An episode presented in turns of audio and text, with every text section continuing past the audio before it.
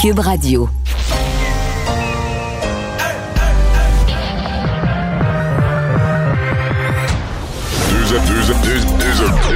Deux animateurs cohérents, deux visions différentes. Une seule émission, pas comme les autres. Mario Dumont et Vincent Dessureau. Cube, Cube Radio. Bonjour tout le monde, bienvenue à l'émission. Si vous avez mis le nez dehors, on se croira au mois de décembre, parce que le reste du mois, on se sentait pas tant que ça en décembre. Euh, pour une partie du Québec, c'était pas trop froid. Mais là, aujourd'hui, le froid mort. Bonjour Vincent. Salut Mario. Et euh, ben, on- d'une minute euh, à l'autre, on attend le verdict. En fait, la juge est en train de lire. Puis là, de- d'un paragraphe à l'autre, les gens sur les réseaux sociaux supputent est-ce que, bon, elle s'en va plus du côté euh, d'un acquittement, plus du côté d'une condamnation pour Gilbert Rozon? Oui, parce qu'il y a des éléments euh, bon, de- d'analyse importants là, de tout ce procès qui amène euh, cette, ce verdict qui, va, qui, qui arrivera d'une seconde à l'autre de la juge Mélanie Hébert, mais effectivement qui ramène dans le dossier de euh, Gilbert Rozon certains détails donc sur le fait que, par exemple, on n'a pas de victime parfaite, là, qu'une femme peut être violée sans toutefois résister. Alors, donne une certaine crédibilité à la, à la, la plaignante. Et, et à la, et à la cohérence de sa version. Elle hein. dit il n'y a pas de contradiction, euh, son témoignage est constant. Par contre, elle parle aussi d'un acquittement qui ne signifie pas nécessairement que l'événement n'est pas survenu. Donc, faisant quand même référence à la possibilité d'un acquittement. Bref, on faute de, pas. faute de preuves qui lui permettent de dire qu'il y a selon euh, euh, les, les- les- les critères du droit, là, aucun, euh, aucun doute raisonnable qu'il y a lieu de condamnation. Exact. Et la présumée victime euh, est sortie, veut que son nom soit dévoilé. Annick Charrette et va s'adresser aux médias après le jugement, peu importe le verdict. Et tout de suite, on va rejoindre Paul Larocque. 15h30 minutes, on joint euh, Mario Dumont en direct dans son studio de Cube Radio. Euh, Mario, je le signale, à droite de l'écran, on voit les images qui viennent en direct du Palais de justice de Montréal. Euh, la juge Mélanie Hébert a commencé la lecture de son jugement parce que, Mario, on ne sait toujours pas si Gilbert Rozon est ou non reconnu coupable de, des accusations de, viol et attentat à, à la pudeur. Donc, Mario, évidemment, tous les regards sont tournés vers là. Il faut est à l'intérieur. Et dès qu'on a une décision de la part du tribunal, Mario, bien sûr, euh, on revient à, à cette affaire-là qui n'est pas la seule.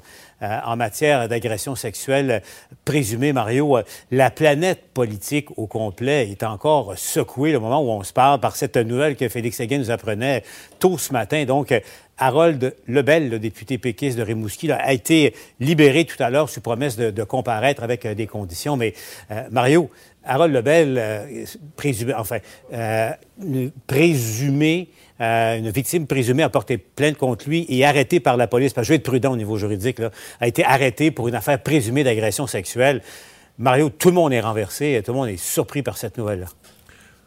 Oui, vraiment. Euh, moi, je, je veux dire, je connais Harold Lebel depuis que je suis au cégep. Là. Harold était déjà au cégep, un peu plus vieux que moi. Il était au cégep de Rivière-du-Loup quand j'y suis arrivé. En 1994, Ah, quand ouais. j'ai été élu, il était le candidat péquiste dans Rivière-du-Loup. Donc, je le connais depuis des décennies, depuis plus de 30 ans.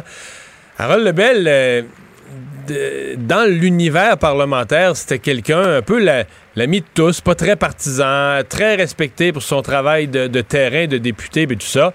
Donc, euh, d'arriver avec cette... Et pas, je pense qu'il faut dire ça. Il y a des gens qui se bâtissent au fil des années une réputation. Dès que tu parles, mettons, un homme, dès que tu parles des femmes ou l'inverse, les gens ont un sourire en en voulant dire, oui, lui, tu sais, les femmes, ils regardent. Moi, j'ai pas d'indication. J'ai jamais entendu ça. J'ai jamais entendu parler qu'il était une personne euh, qui avait ce, genre de comportement-là. Jamais. Je le dis, c'est ça. Ça veut pas dire que rien n'est arrivé. Il y a une plainte très grave. La police l'avait déjà questionné, euh, semble-t-il, il y a quelques jours ou quelques temps. Euh, ce matin, on se présente dans son domicile, arrestation, on l'amène, interrogé longuement pas accusé de rien pour l'instant, en tout cas rien de, précis, mais quand même une promesse de comparaître. On en est là. Il n'y a pas grand-chose à dire de plus, sinon que le PQ a fait ce qu'il avait à faire, ce qui se fait dorénavant euh, en pareille matière, c'est-à-dire que sans présumer de rien, on lui demande un retrait du caucus, ce qui ne veut pas dire, c'est pas un- une acceptation ou de- un aveu de sa part qu'il y a culpabilité ou quoi que ce soit, c'est de dire un caucus politique doit être, hein, comme on dit, plus blanc que blanc, là, doit être impeccable. Donc, un caucus politique, quand quelqu'un fait face à d'aussi graves euh, accusations potentielles ou une situation aussi euh, difficile, il faut qu'il aille s'occuper de ça. Il faut qu'il aille euh, répondre aux questions, à la limite euh, euh, blanchir sa réputation avant d'éventuellement être réaccepté dans le, dans le caucus. C'est ça. Donc voilà pour où on, est, on en est à cette heure-ci. Évidemment, pour le Parti québécois, qui a eu plus que sa part de malheur, qui a pas un gros caucus. C'est toute une claque, c'est tout un coup. Harold Lebel, j'ai parlé de lui, mais par ailleurs, il faut pas quand même parler de son parcours parce que c'est assez récent l'idée euh, d'Harold, de, pas l'idée, mais le, fait d'être député. Tout le reste de sa carrière, euh, il l'a fait vraiment comme euh, il s'est présenté en 94, mais après ça, il l'a fait comme employé politique, mais au plus haut niveau, il s'est retrouvé. Mais même avant, Mario. Ah oui, dans les années 80, il, était dans les cabinets politiques. Il était organisateur, exactement, d'un cabinet politique. Ensuite, il a été au plus haut niveau avec Bernard Landry, encore plus avec Mme Marois. Il a toujours été un proche de Mme Marois, donc a occupé des fonctions. Donc, c'est pour ça que dans le monde politique, c'est... Euh, c'est un nom que, s'il y avait eu, par exemple, s'il y avait une réputation, là, il me semble que, tu sais, dans un cabinet politique, il y a plein de monde. Euh, il y a, des, il y a des, des, des, des, femmes qui passent et des hommes, mais des femmes qui passent. Alors, tu sais, quelqu'un qui... Là, ça arrive. Donc, est-ce qu'il y a eu des événements, un événement, une nouvelle attitude, une erreur, euh, quelque chose de très grave, de moyennement grave? en matière d'agression sexuelle, quand c'est pas grave, la police fait pas ce qu'elle fait aujourd'hui. Donc, la police a visiblement des raisons sérieuses de croire qu'un acte grave a été commis. Mais c'est. La surprise, là, parlait n'importe qui, euh, des gens du PQ, des gens des autres partis qui ont connu Harold Lebel, comme élu, comme employé politique tout le monde est sur le dos. Bon, euh, Mario, parlons de ce qui nous attend dans à peu près 1h30 maintenant, 17h, point de presse qu'on va diffuser du premier ministre euh, François Legault. Bon, faut dire que hier, il a donné pas mal d'indices au fil des entrevues. Il t'a parlé à toi, parlé à Pierre Bruno, entre autres euh, choses. Mais là, on se demande, Mario, est-ce que ça pourrait pas être un peu plus costaud que ce qu'on laissait entendre? Parce que c'était clair qu'il voulait attendre à, Noël pour limiter, entre autres, le, commerce au détail, le, magasinage. Mais là, toutes sortes d'informations qui circulent à suivre, Mario. Ouais.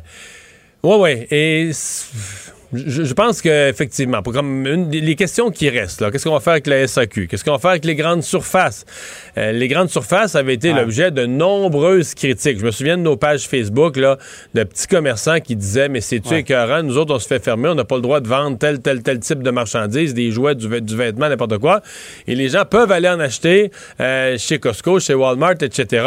Donc, si une chose ne doit pas être vendue, si on se contente de vendre l'essentiel, est-ce qu'on pourrait cette fois-ci forcer ces grandes bannières à mettre des, mettre des barricades dans leurs allées, interdire certains types de produits. Et s'ils disent que c'est trop compliqué, ils disent nos allées, c'est trop compliqué, ben, c'est trop compliqué, euh, fermez, restez fermés tout simplement. Mais euh, il y a quand même, on dit qu'il y a beaucoup de choses qui ont coulé, mais il reste beaucoup de choses. C'est une, euh, c'est une décision difficile. c'est une décision qui est pour le gouvernement probablement rendu nécessaire par ce matin, les hospitalisations ont encore fait un saut. Donc, par la fragilité du système de santé, la crainte que les choses débordent, mais surtout la crainte que le mois de janvier soit le pire. Ça devient une espèce de consensus des experts que le, vrai pire moment va être le mois de, le mois de janvier faut quand même être euh, du côté positif, parce qu'il n'y en a pas beaucoup là-dedans. C'est des décisions tellement difficiles et tellement douloureuses auprès d'une population tellement impatientée et écœurée. Mais le point positif, on peut se concentrer sur le fait que c'est la dernière annonce de mauvaise nouvelle du genre. Techniquement, si on casse la vague euh, au fait, on reprend en janvier. Ouais. mais on reprend en janvier avec un nombre de cas qui soit gérable. Mettons, je dis pas qu'on va descendre à zéro, mais qu'un nombre de cas qui soit gérable. Là, on va entrer, euh, je pense, à partir de la mi-février, on va commencer à sentir les bénéfices des vaccins. Imaginons que si tout le monde est vacciné, fin, fin février, tout le monde est vacciné, ne serait-ce que dans les RPA et les CHSLD, les personnes âgées hébergées dans des lieux collectifs, euh, les taux de décès vont descendre. Et les travailleurs de la santé. Et les travailleurs, de la santé. donc, les taux de malades, les taux de décès vont descendre. Donc, on, a comme un dernier, euh, un dernier bout de tunnel étroit avant d'arriver vraiment du côté lumineux. C'est juste dommage que ça, ça, corresponde avec le temps des fêtes. Donc, ben, c'est ça qui est bizarre. C'est que, oui, c'est bizarre que ça arrive avec le temps des fêtes parce que c'est une, période pour festoyer, puis euh, on se dit, ben là, euh, on va la vivre plus dur que jamais. Mais de l'autre côté, j'entends quand même beaucoup de citoyens qui résonnent en disant, Paul, le temps des fêtes, c'est aussi une période d'arrêt. Comme, il, comme on sent qu'il faudra arrêter à, un moment donné, on va peut-être mieux d'arrêter plus complètement au temps des fêtes que de réarrêter une nouvelle fois à mi-janvier quand on, on, arrête à moitié le temps des fêtes, on repart un petit peu, puis on réarrête parce que là, on est mal pris euh, par la pandémie. Ça, ça serait, à mon avis, un pire scénario qu'un vrai sacrifice, de dire, bon, mais tant qu'à sacrifier euh, Noël, euh, allons-y gaiement, faisons le, faisons la job au, complet, faisons l'effort au complet. Un beau petit Noël tranquille. Ouais. Mario, l'autre nouvelle également de la journée, euh, ça concerne Air Transat. Euh, souvent, on allait retrouver à Pierre-Olivier Zappa qui suit ça pour nous depuis euh, des mois et des mois maintenant. Donc, la transaction a été approuvée par les actionnaires. Mais on a eu la confirmation, Pierre-Olivier, la direction d'Air Transat a, a refusé une autre proposition qui a été qui, qui est survenue là, au cours des dernières semaines. Oui, au mois de novembre, il y a une nouvelle proposition d'un autre acheteur qui a été déposée euh, au Conseil de Transat et cette proposition a été gardée secrète aujourd'hui. Alors, les actionnaires n'ont pas pu savoir quelle était la, teneur de cette autre offre d'achat. Par contre, ils se sont prononcés sur l'offre d'Air Canada, une offre révisée à la baisse. Souvenez-vous, euh, l'an dernier, le transporteur aérien avait euh, offert 18 dollars par action, l'équivalent de 720 millions de dollars. Pandémie oblige, on a revu cette offre à 5 dollars l'action, 190 millions de dollars. Les actionnaires ont dit oui à hauteur de 91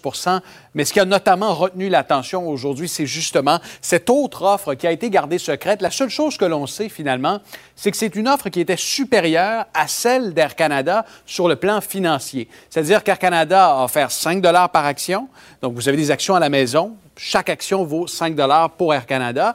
Et cette nouvelle proposition était d'au moins 6 dollars par action, mais elle a été rejetée. On ne sait pas pourquoi. Il y a plusieurs critères qui ont été évoqués, mais on n'a pas voulu nous donner plus de détails. Ce que l'on sait, c'est que c'est un, investisseur qui ne fait pas partie du domaine du tourisme ni du transport aérien. Il serait permis de croire que cet investisseur pourrait être, par exemple, Pierre-Carl Pellado, qui hier euh, a laissé entendre qu'il demeurait intéressé, mais que juridiquement, il ne pouvait pas commenter la situation, alors que Dominique Pigeon et Vincent Chiara, qui avaient déjà été intéressés, ont laissé savoir qu'eux n'étaient plus intéressés. Alors ça, ça a fait beaucoup réagir parce que cette nouvelle offre d'un investisseur qui n'est pas du domaine du transport aérien aurait été pas mal moins, euh, disons, épineuse sur le plan de la concurrence. Je vous explique.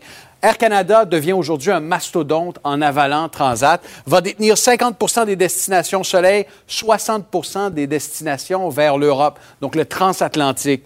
Et il y a euh, la Commission européenne et Transport Canada qui doivent donner ultimement leur aval d'ici la mi-février à cette transaction. Donc, même si les actionnaires disent oui aujourd'hui, il y a encore deux gros morceaux. Ce sera à surveiller. Qu'arriverait-il si la Commission européenne bloquait la transaction?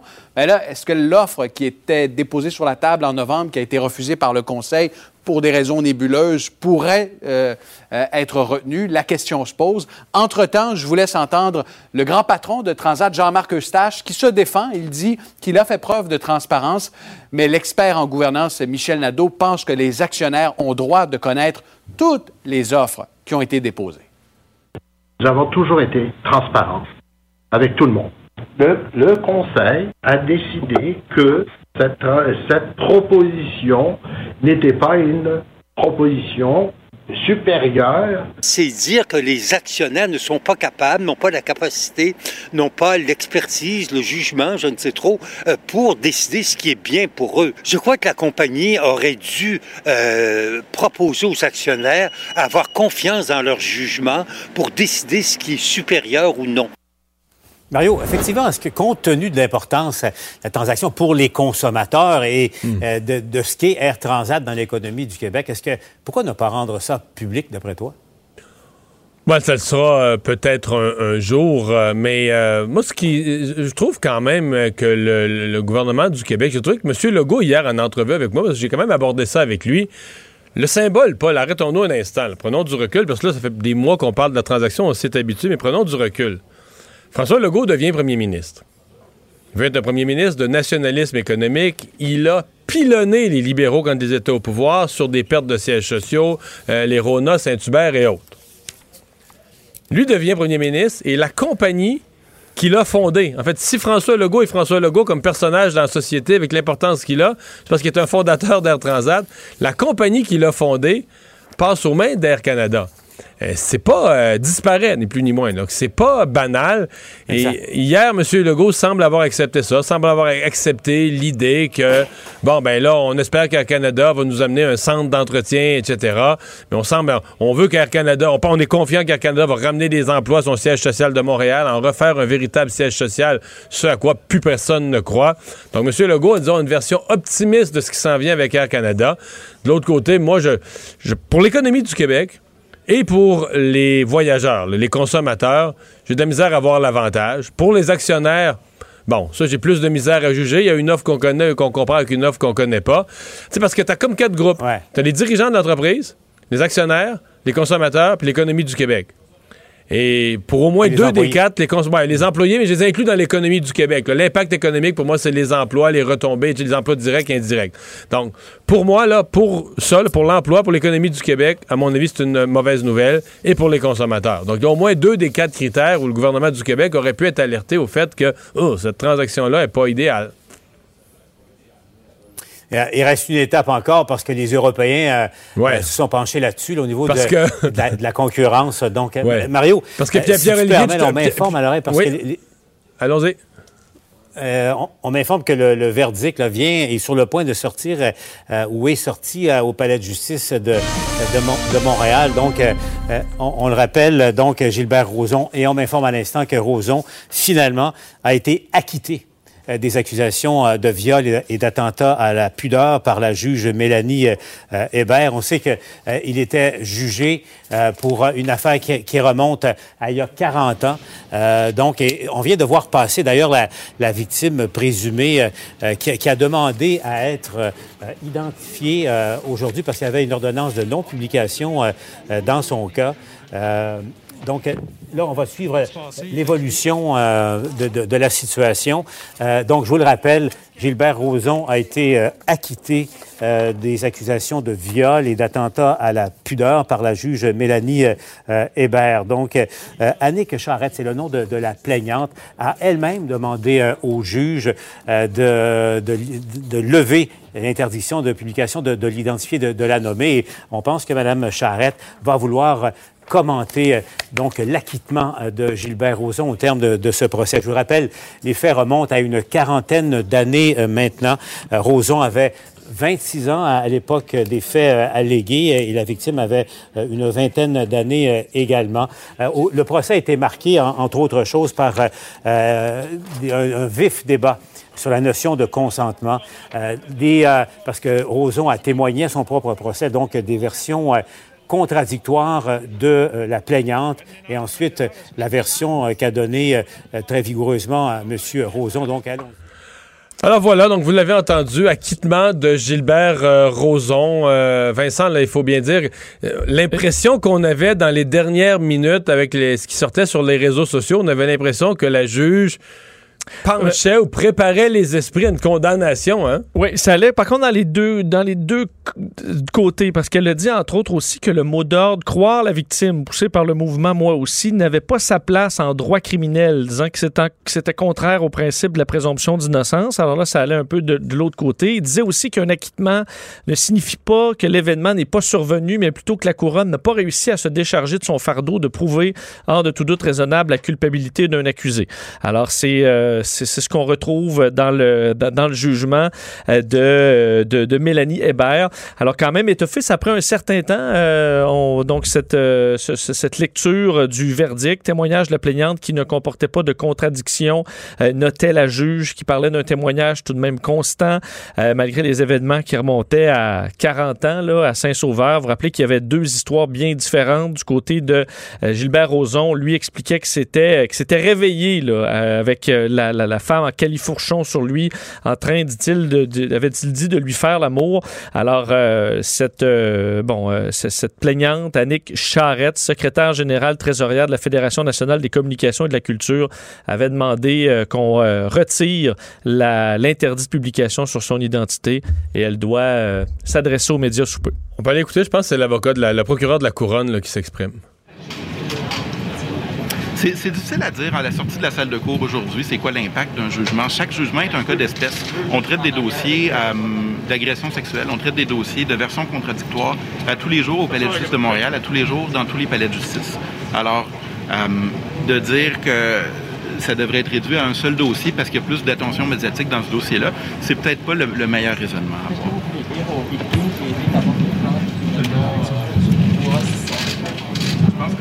Dans toutes les causes, c'est impossible d'arriver à une condamnation, c'est impossible d'arriver à un jugement qui est fondé sur les faits de la cause sans que la personne vienne porter plainte et vienne rapporter aux policiers ce qui est arrivé. Alors c'est important dans tous les dossiers. C'est évident que le fardeau de la preuve c'est le fardeau de la preuve hors de tout doute raisonnable. Mais il n'y a pas, euh, il y a pas de, de, procès sans déclaration. Il n'y a pas de procès sans plainte ici. Donc, euh, on entend le... Alors voilà, donc, euh, ouais, le procureur de la Couronne, Maître Ménard, qui, bon, minimise en disant c'est pas parce qu'un procès suivi médiatiquement, il dit des cas comme ça, on en a à longueur de, de semaines au palais de justice, pas parce qu'un cas médiatisé mène à un acquittement qu'il faut attirer une conclusion plus large. Reste que Vincent, c'est une grosse semaine du point de vue des, des acquittements potentiels. là. Et des acquittements potentiels médiatisés, là, parce qu'on parlait des cas Oui. médiatisés, il faut se rappeler que celui d'Éric Salvaille euh, arrive euh, dans quelques jours. C'est vendredi, je crois. Euh, et là, bon, on verra. On ne peut pas présumer du scénario et de, de- du verdict et que ça va ressembler au verdict qu'on a aujourd'hui. Mais c'est vrai que les, les deux décisions, une en arrière de l'autre, pourraient faire quand même tout un débat euh, au Québec. là. Et là, je pense qu'on va euh, avoir le point de presse. Là, on regarde les images en direct. Oui. point de presse, donc, de la présumée victime, Annick Charrette, c'est ça? Vincent? Exactement, Annick Euh, Charrette. qu'on n'avait jamais ni, ni entendu et surtout jamais même identifié. Là. Je te, te dire que c'est la secrétaire, euh, enfin, secrétaire générale trésorière de la Fédération nationale des communications et de la culture.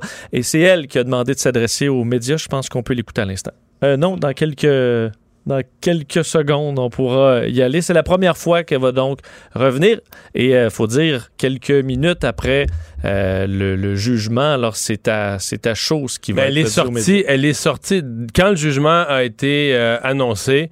Elle est sortie instantanément de la salle de cours. Donc avant toute autre personne là, on l'a vu euh, quitter très très très euh, rapidement.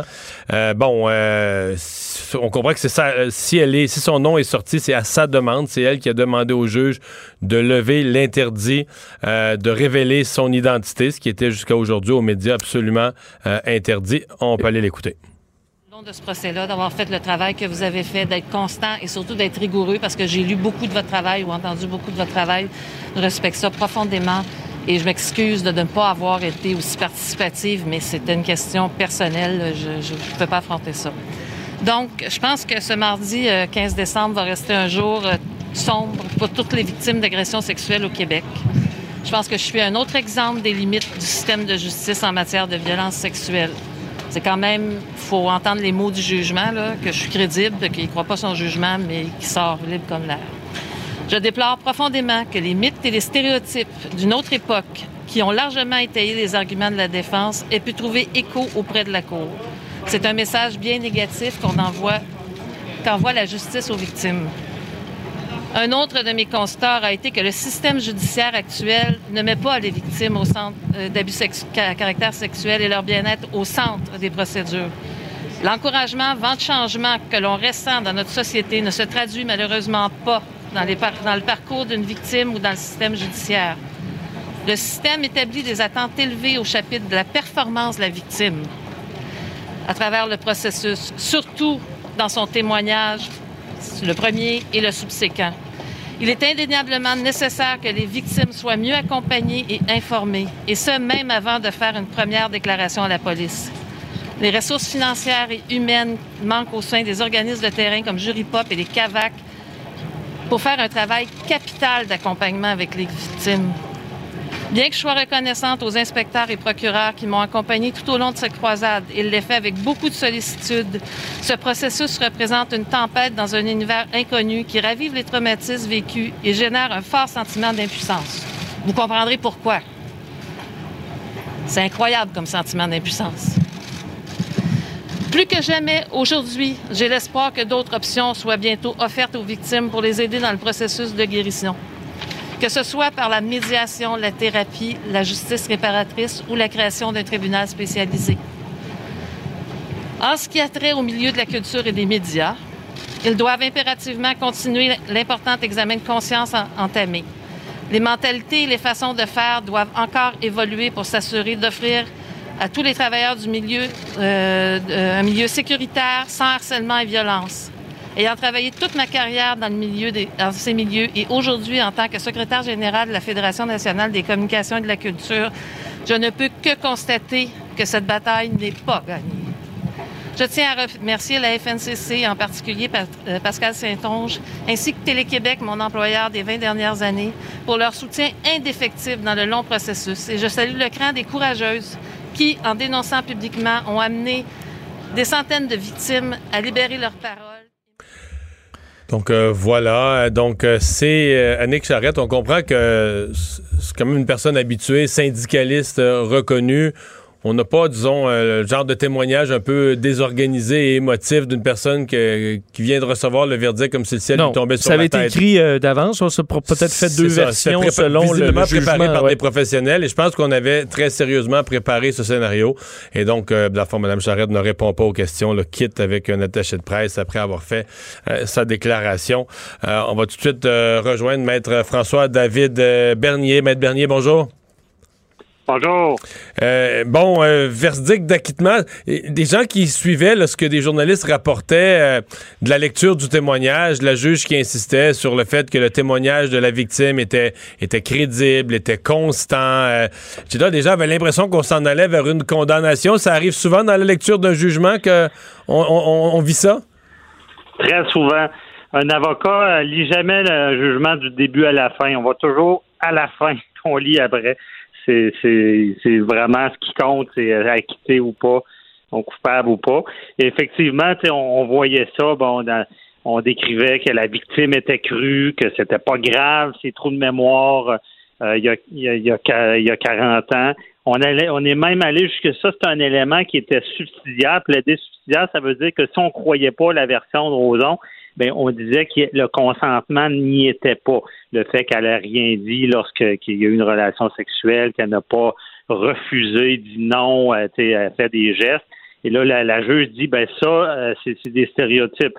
Maintenant, on sait que c'est pas obligatoire pour qu'il y ait une agression sexuelle. Et là, c'est pour ça qu'on s'en allait à se dire, coudon, il va être, euh, va être reconnu coupable. Sauf que à cette étape-là, il manquait le, bout le plus important. C'est quoi la clé? Ouais, dites-nous là, c'est quoi le point de rupture où la condamnation n'était pas possible, même si le juge dit croire la victime? Là?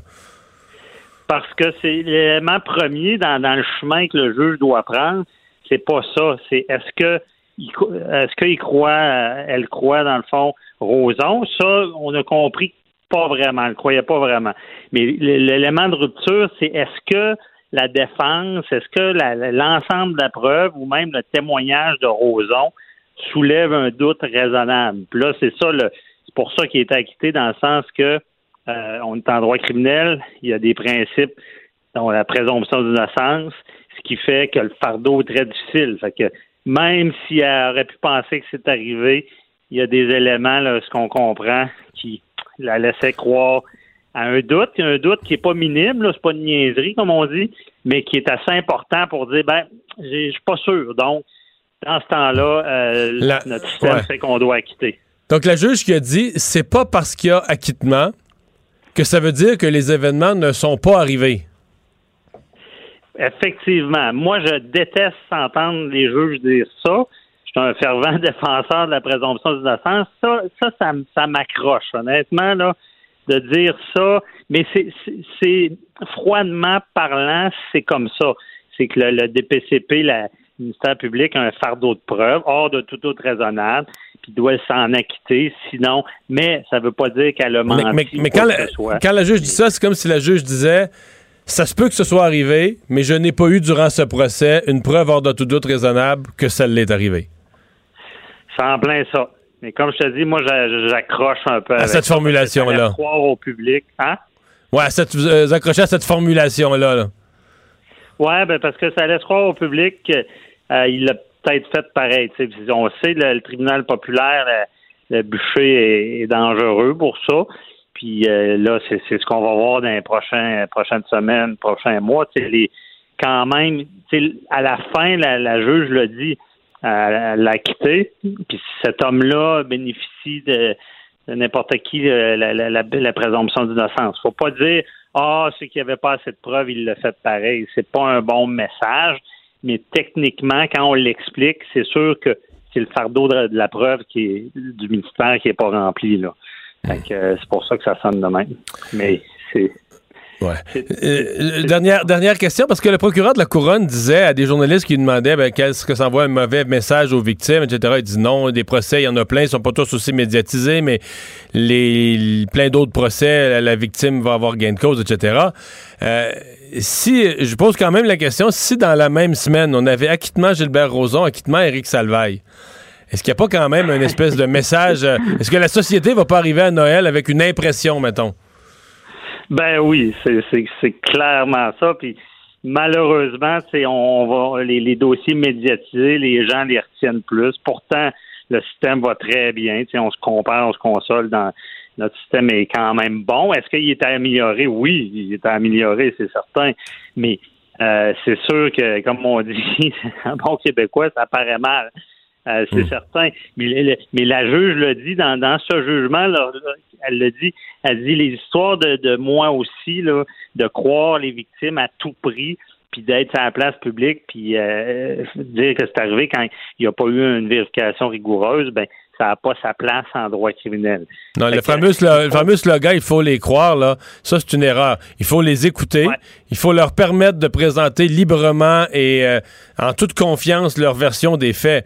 On peut pas partir de l'idée que on n'enquêtera pas, on vérifiera pas, on n'enverra pas d'enquêteurs ou de policiers euh, prendre des, éléments de preuve. il faut les croire. Ce que ça laisse entendre, c'est ouvres la bouche, tu portes plainte, puis l'histoire est finie. Et c'est pas, pas que ça la justice. Là. Non, non, non, c'est pas ça. Il y a tout un système. Puis honnêtement, c'est un gros défi. Mario, c'est notre défi d'un média. Il faut, faut éduquer les gens. C'est pas vrai, les victimes présumées victimes, euh, aller dénoncer, attendez pas 40 ans, c'est sûr que dans ce dossier-là, même si la juge dit que ça n'a pas d'impact sur la Mais 40 ans, ça a un impact, c'est sûr, là, sur l'absence ben de témoins. c'est ça, c'est ça, 40 ans plus tard. Maître Bernier, merci beaucoup. Ça fait plaisir. Bonne, bonne soirée. Au revoir.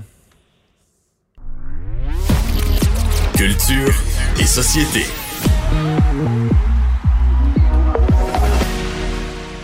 Bonjour Anaïs. Bonjour messieurs. On est en retard, on va rouler parce que là tout ça a pris pas pas mal de notre temps. Tu nous parles d'abord de Véronique Dicker. oui, de son euh, sa nouvelle émission attendue dès le 27 janvier à TVA à 21h30. Donc ce sera dans la même soirée que les beaux malaises. Les beaux malaises, dis-je bien donc une grosse soirée d'humour. Euh, drôle de Véronique. Aujourd'hui, on a vu la première bande annonce de cette émission là qui je vous rappelle est un mélange donc il y a des parodies, de l'imitation. On a fait appel entre autres à José Fortier qui était chef auteur euh, pour euh, SNL Québec. On a fait appel aussi à Marie-André Labbé, euh, qui est l'auteur de Trop, euh, des comédiens très connus qu'on n'a pas vu depuis un bout. Donc, ça fait du bien de revoir un Éric Bernier, entre autres, José Deschênes et plusieurs nouveaux visages. Et c'est ce que Véronique Ducard voulait mettre de l'avant, des visages qu'on voit moins, qui ont du talent, des jeunes de talent qu'on veut justement mettre au devant de l'écran. Et là, évidemment, il va y avoir plusieurs parodies. On va parler, entre autres, beaucoup d'Isabelle Boulay et je vous fais entendre un extrait. Qui toi? Puis qu'est-ce que tu fais chez nous? Je suis Louise Sigouin, psychologue à l'émission Si on s'aimait. Je peux faire des notes que seuls les chiens peuvent entendre. Wouf wouf. Splish plage tout en prenant mon bain. Vers 9h le samedi soir. Ah, moi, le son du boulier, c'est comme. Bon. Donc, on a une Isabelle Boulay qui joue, euh, qui joue au bingo. On va imiter euh, Louise Latraverse, Mélania Trump, Michel Richard, Céline oh. Euh, évidemment. Alors, c'est un rendez-vous dès le 27 janvier prochain. Marie-Mé annonce des nouveaux spectacles intimistes. Exactement. Donc, six nouvelles dates. Elle qui a euh, joué il y a quelques mois de ça au euh, Franco qui ont lieu euh, justement deux, trois mois plus tard finalement. Et elle a annoncé sur les médias sociaux que depuis les francopholies, elle a envie de retourner sur scène, vivre cette expérience-là proche avec les gens, proche évidemment, en conservant une distanciation sociale. Donc, c'est piano à queue, guitare, percussion, tout simplement. Je vous fais entendre un extrait justement d'une version acoustique de C'est moi. Si je fais mes lois. C'est vrai. C'est moi. Rien ne glisse entre mes doigts. Donc, les premières dates, 27 euh, février, Victoriaville. Ensuite, elle se promène Sherbrooke, Gatineau, Brossard, Joliette et des endroits qui affichent déjà complet. Ça fait 24 heures que ça a été euh, annoncé. Donc, allez faire un tour sur son site pour vous procurer des billets. Et euh, tu veux parler de cet événement que je vais animer virtuellement ce soir? En fait, Ben là, c'est ça, je te, je te donne un peu la parole. Mario. Donc, toi, tu t'impliques depuis trois ans à la Fondation Papillon. Et là, ce soir, à 19h45, c'est un événement, euh, Fondation Papillon, en fait, qui vient euh, en aide aux enfants vivant avec des handicaps. Exactement. C'est beaucoup des 90 ans, camps. C'est beaucoup des camps, des camps d'été, etc. pour les enfants handicapés. En fait, c'est une animation. euh, il y a une année, je l'ai faite avec Marie-Claude. mais C'est une animation de. La règle, c'était un événement physique. Là, la dernière fois, c'était à la place des arbres. Il y avait du monde. Habillé du, chic. Du monde réuni, habillé chic, etc. Puis euh, des gens qui venaient chanter, etc. Donc, euh, là, l'organisateur, M. Fabi, s'est retrouvé dans la situation où, ben, les fondations que, que tu as été habitué d'aider, les autres, ils t'appellent encore et disent on a besoin d'aide plus que jamais. Mais toi, tu leur réponds, ben, j'ai pas le droit de faire un événement, j'ai pas le droit de réunir de gens. Je peux pas sortir. ouais. C'est ça. Donc, euh, voilà ce qui a été fait, là, une espèce de, de- de soirée d'invitation euh, au, au cabaret habituel. Parce que c'est toujours une sorte de formule un peu cabaret ou esprit de cabaret, cabaret du Mont-Royal. Mais là, donc, c'est une, un peu un voyage en Italie. Euh, Lui-même, l'organisateur, chante. Il y aura Guylaine Tanguay, des chanteurs italiens, parce que tout est italien. C'est de la chanson italienne, de la chanson classique italienne, au sole mio, tout ce que tu veux. Et euh, donc, c'est sur euh, le, le site Le Point de Vente, là où il y a beaucoup de, beaucoup de concerts présentement qui sont diffusés. Donc, les gens qui veulent, ça, c'est c'est en italien, euh, le, le- le titre, là, c'est Voce Note. Voice note. Voce, voce note. Voce note. Voce note. Ce qui veut dire, ce qui veut dire une voix dans, une voix dans la nuit. Donc, ce soir, 19h45. Vous pouvez acheter. C'est 25 pour les gens qui veulent le voir. Puis, c'est les gens qui sont plus généreux, qui veulent aider plus les camps. Pour 100 tu obtiens un coffret et d'autres petits cadeaux qui viennent avec. C'est ton rendez-vous ce soir. Puis là, ben, j'anime, mais j'anime. euh, tu sais, je, je fais la promotion de l'événement, mais l'animation essentiellement, c'est que comme il fallait que je sois préparé pour ce soir, ben, il y a une couple de semaines, j'ai enregistré un message d'accueil qui va. Mais tu sais, c'est pas, euh, c'est pas le même genre d'animation. Je serais pas en tuxedo, là. Non, mais c'est quand même euh, important, aussi important de donner. Donc, Mais là, quasiment plus. prochaine, tu euh, C'est feras quas- quelque chose en grand. C'est quasiment plus important dans le sens que les, les fondations, les groupes sont plus mal pris que jamais dans cette incapacité de, de, de faire leurs événements habituels. Ben oui, puis je lisais, Mario, il y a des camps de vacances adaptés, évidemment. On offre des répits, des cliniques, des centres de jour et plusieurs choses là-dedans allaient ouvrir en 2021 ou des offres arrivaient en 2021. Donc, comme tu dis, oui, on a besoin euh, d'avoir les sous plus que jamais parce que dans les derniers mois, évidemment, là, comme tu dis, tout ce qui était soirée bénéfice a malheureusement été mis sur la glace pour de nombreuses fondations. Voilà. Et on termine avec Cody Simpson. C'est un chanteur, mais qui veut se qualifier aux Jeux olympiques. Exactement. Donc, Cody Simpson, qui est, euh, mon Dieu, dans la sphère médiatique, dans le showbiz depuis de nombreuses années euh, déjà. On l'a entendu avec Justin Bieber, avec Florida. Là, vous allez entendre derrière la pièce La Daddy. Et euh, Cody Simpson a 23 ans. Il a déjà remporté plusieurs médailles d'or en tant que junior au championnat d'État de natation de Queensland. Et là, il a annoncé ça sur les médias sociaux qu'il vient de se qualifier pour les sélections olympiques. Alors, en fait, pour la nage du 100 mètres papillon, il l'a réussi en 54,9 secondes et c'est un temps inférieur à celui exigé pour se qualifier, qui est de 56,87. Donc, c'est un artiste qu'on euh, connaît bien, qu'on a vu performer, qui a été en couple avec Miley Cyrus, qui fait les tabloïds. Mais dans les prochaines années, on pourrait également le voir aux Jeux olympiques pour le 100 mètres papillon. Merci beaucoup, euh, Anaïs. Ça me fait À plaisir. demain. À demain. On s'arrête. Mario Dumont, un vent d'air frais. Pas étonnant que la politique soit sa deuxième nature. Vous écoutez Mario Dumont et Vincent Dessureau. Alors, Vincent, euh, les euh, chiffres d'aujourd'hui euh, de la COVID euh, qui euh, secouent le gouvernement sûrement, pas, pas tellement le nombre de cas, mais c'est vraiment les hospitalisations, la, la- la variable qu'on surveille aujourd'hui. Oui, un bond euh, vraiment notable là, des, euh, des personnes hospitalisées. 69 de plus. Là, c'est euh, assez rare. 24 D'habitude, ça, ça varie à du coup de 10, 10, 20. Là. Oui, trois personnes de plus aux soins intensifs, euh, 39 nouveaux décès, 1741 nouveaux cas. Donc, vraiment, la statistique où ça ressort, c'est vraiment les hospitalisations. Par région, Saguenay, 71, Capitale-Nationale, 155, 540 à Montréal, 208 à Laval, 285 en Montérégie. Alors, des bons quand même considérables. Euh, un mot sur l'Ontario qui a vu quand même un bon de cas aujourd'hui qui s'explique en partie là, parce qu'on a 2275 cas. C'est un record euh, vraiment absolu, là, 20 morts. Euh, mais c'est qu'on a décidé, à partir d'aujourd'hui, on change le- le l'heure de la journée où on va compiler. De sorte que, normalement, c'était les, les cas jusqu'à 10h30. Maintenant, c'est jusqu'à 13h. Donc, pour aujourd'hui, on Oh, en a un peu plus. Demain, ça devrait, ça devrait s'équilibrer.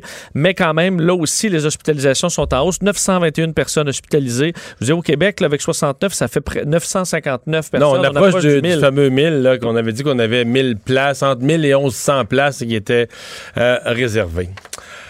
On va euh, maintenant, dans cette euh, chronique que vous, auquel vous vous habituez, faire la différence des gens qui euh, écrivent, font part de leur point de vue au euh, Journal de, de Montréal, Journal de Québec, mais qui, à travers ce, ce forum-là, se retrouvent sur nos autres euh, tribunes.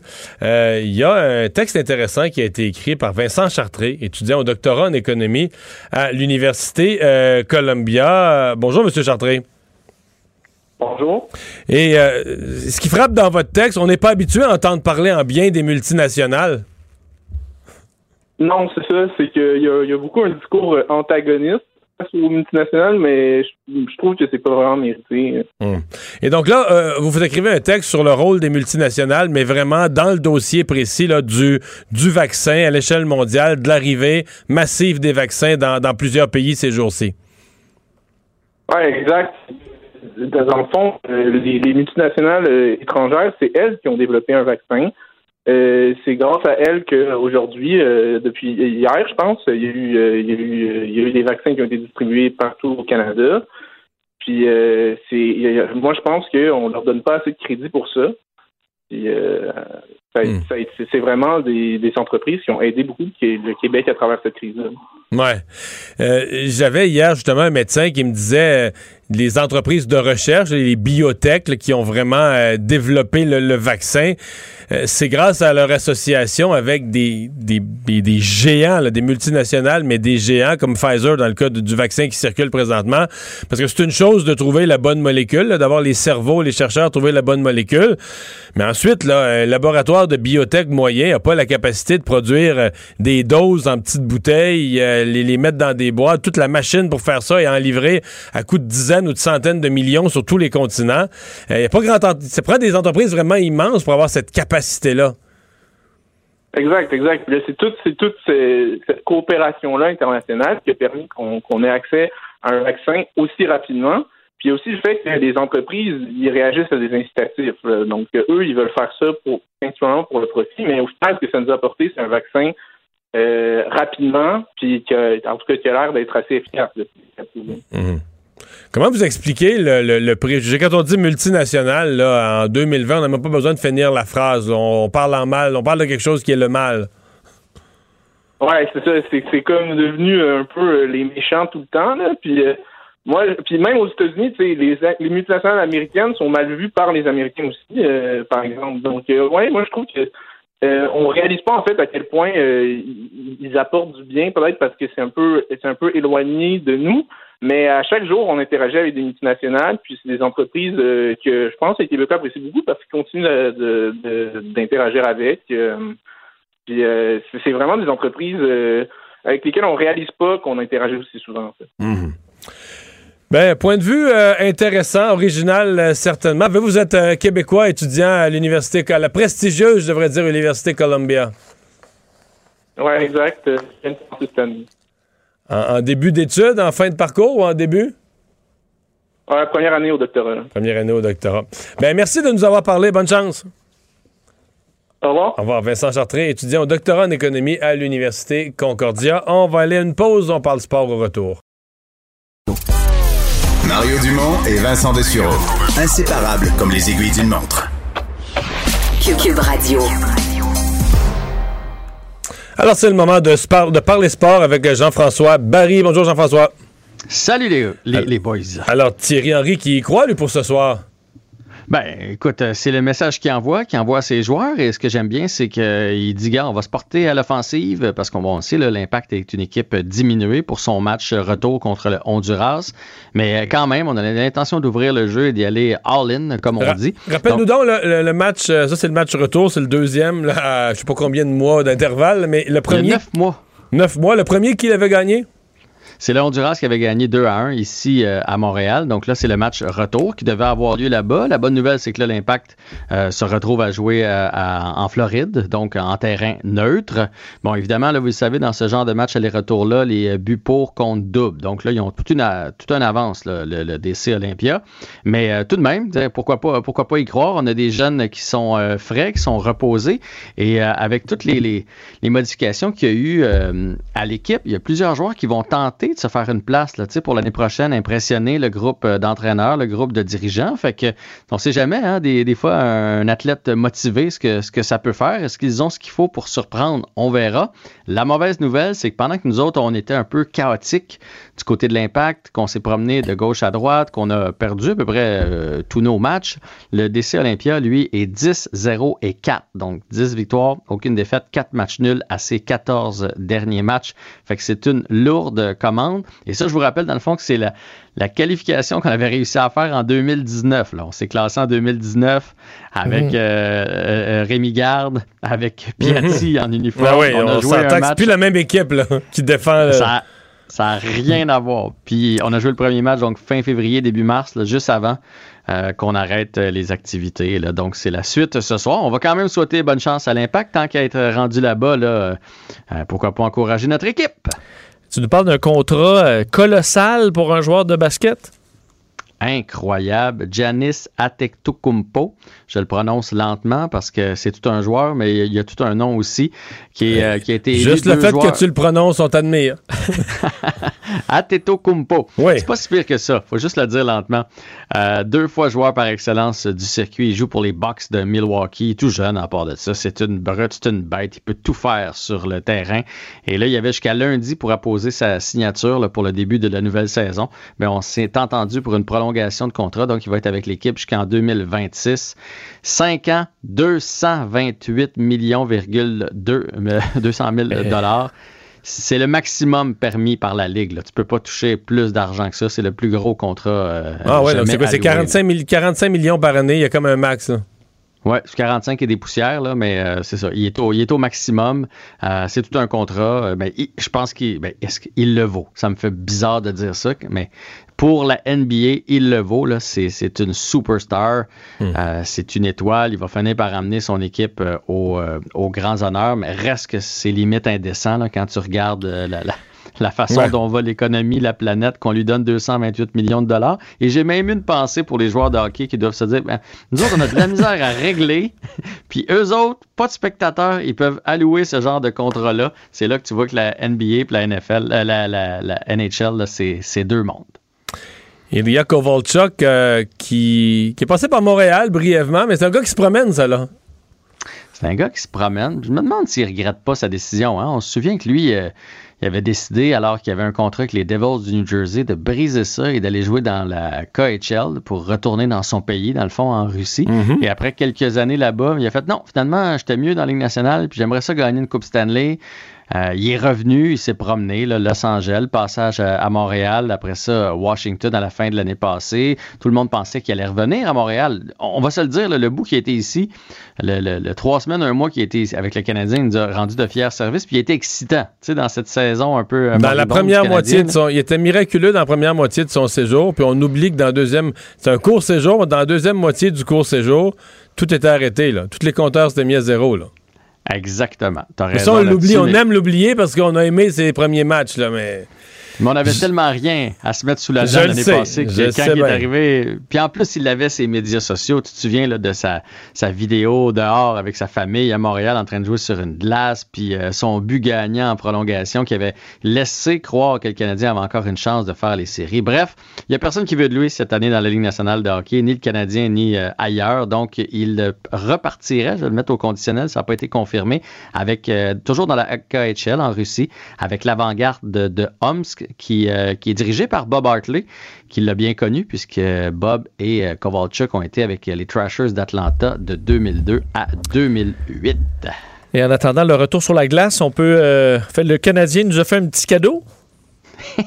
Oui, puis je vais, c'est mon dernier sujet pour aujourd'hui. Ça vient de sortir. Je viens d'écouter cette vidéo-là. Le Canadien qui a voulu faire sa part euh, en faisant, euh, en nous démontrant des extraits du party de Noël virtuel du Canadien, parce que les joueurs du Canadien sont pas différents. Euh, ils se sont vus de façon virtuelle, mais c'est un beau gros malaise. Quelle erreur! faire lire des textes à des joueurs de hockey, sais, Gallagher est pas pire, Tatar est pas pire, mais pour le reste, ça fait mal. Euh, c'est plein de petites scénettes, là, tu sais, youpi, là, les gars l'entendent pas, puis là, ils disent, hey, c'est, je pense que ta tablette est sur mute, youpi, on t'entend pas, mais c'est pas ça la joke, c'est que youpi, les gars, ils parlent pas, comprends-tu? Euh, Rien de mieux que d'en écouter un extrait pour voir le malaise. Hey, joyeuse fête, Paul! Ça fait plaisir de te Je me manquais aussi, Phil. J'espère que tu serais encore mon centre l'année prochaine, comme en série. Oui, monsieur, c'était le fun. Oui, j'ai vraiment aimé la vitesse de notre trio. Oui, c'est vrai, mais c'est notre jeu dans les deux sens de la patinoire qui est incroyable. Oh, bien sûr, mais notre vitesse, wow! Non, non, je comprends, je comprends, mais tu te souviens à quel point tu es responsable sans la rondelle? OK, mais ça n'aurait été pas possible sans notre vitesse. Mais non. Ben oui. Mais non. Ben oui. Mais non. Ben oui. Bon. Et ça, et ça continue comme ça. À la base, t'as déjà Ouais. été dans l'humour, toi, tu peux nous juger ça, là. Ben oui, mais je vais, vous le dire, la note, est, la, la note euh, ça C'est passe bas. pas. C'est comme ça le café passe pas. 2-2 de Sidney Crosby, là. Avec tes Oui, oui, mais là, tu sais, c'est pas le Byron, on va lui donner ça. Là, il parle quand même en français, fait qu'on on va, on, on, va lui donner. Mais j'ai pas pris les extraits en anglais, mais c'est aussi malaisant en anglais. Là, tu sais, euh, euh, Kotkaniemi euh, qui discute avec euh, Mété, puis là, euh, C'est carré un peu, là. Que, que le Père Noël est finlandais, puis là, Mété, lui, il joue à Home Alone parce que là, il fait Mon Dieu, je suis seul à la maison. Oh, panique dans son visage. Puis chez Weber arrive à la toute fin. Mais il dit pas un mot. Il dit rien euh, chez Weber. Puis il a l'air tellement heureux d'être là. On dirait qu'il vient de manger un cross-check d'Alexander Ovechkin en arrière du cou. Alors, euh, ben, le Canadien qui a eu, euh, tu sais, des derniers mois, c'était spectaculaire. Ils ont fait de belles choses. Peut-être que cette vidéo-là, ça va pas rester dans les annales. Euh, Je crois, que, je crois que ça va devenir viral sur le web dans les prochaines minutes. Tu pourras, euh, tu pourras la faire jouer à, à Salut Bonjour en fin de semaine, Vincent. Je pense on que va ça va être un voir. grand Ça succès. va peut-être être rendu vieux un peu en fin de semaine, mais qui sait? Peut-être déjà. Tout le monde va en avoir déjà ri. Hey, merci Jean-François. Salut. Salut, à demain. Mario Dumont et Vincent Dessureau. Un duo aussi populaire que Batman et Robin. Cube Radio. Alors Vincent, oui, une journée euh, très, très, très chargée dans euh, l'actualité, mais il y aura une annonce à 17h pas mal suivie. Là. Oui, on ira évidemment en direct pour euh, couvrir cette annonce qui est attendue du premier ministre François Legault, qui le confirmait même sur nos ondes hier qu'on allait y aller de nouvelles mesures euh, plus sévères pendant la période des fêtes. On comprend que, euh, entre autres, les euh, bon, Québec va limiter les grandes chaînes à vendre que des produits essentiels. Qu'une des nouveautés, on comprend que les magasins, euh, les, ça, co- les commerces euh, vont être ça, fermés. le faire, là. Je veux dire, tu peux pas dire, euh, tu, peux pas, dire les vêtements c'est pas essentiel, donc on ferme les boutiques de vêtements. Mais les vêtements c'est pas essentiel, Walmart en Il y a vend, des là. grands rayons pleins. Alors, on comprend que là, on c'est décidé- choquant pour les autres. Il y a une justice commerciale. à- Tu fermes pour une courte période. là. Pas personne qui va rester tout nu plus de linge. là. Donc, euh, tu fermes pour une courte période. Je veux dire, il faut que tu sois équitable avec qu'est-ce qui, qu'est-ce qui est essentiel, qu'est-ce qui l'est pas, qu'est-ce que tu vends, qu'est-ce que tu vends pas? Je pense qu'on était d'accord que c'est une erreur de la première vague qu'on ne veut pas euh, donc euh, euh, reproduire maintenant. Alors, on va, verra à 17h, mais on s'attend à plein de mesures qui seront expliquées par le premier ministre. Mise à jour là, de M. Trudeau sur la question des vaccins. Oui, avec l'arrivée des vaccins de Moderna, évidemment conditionnel à leur approbation de Santé Canada dans les, qui pourrait survenir dans les prochains jours. Euh, M. Trudeau annonçait que jusqu'à 168 000 doses de ce deuxième vaccin euh, pourraient arriver donc au Canada d'ici la fin du mois de décembre, ce qui va être euh, augmenter évidemment le nombre de personnes vaccinées euh, avant la fin de l'année, euh, qui va s'ajouter donc aux 249 000 vaccins de Pfizer BioNTech. Alors c'est une c'est une bonne nouvelle. Euh, on verra pour les, les arrivages des premiers mois de, Mais de l'année par contre. La semaine prochaine, quand je, mets bout à bout, moi, j'ai fait une entrevue ce matin assez longue avec le patron des vaccins au Québec, le M. Paré. Puis je mets bout à bout ce qu'il nous dit, ce que M. Trudeau.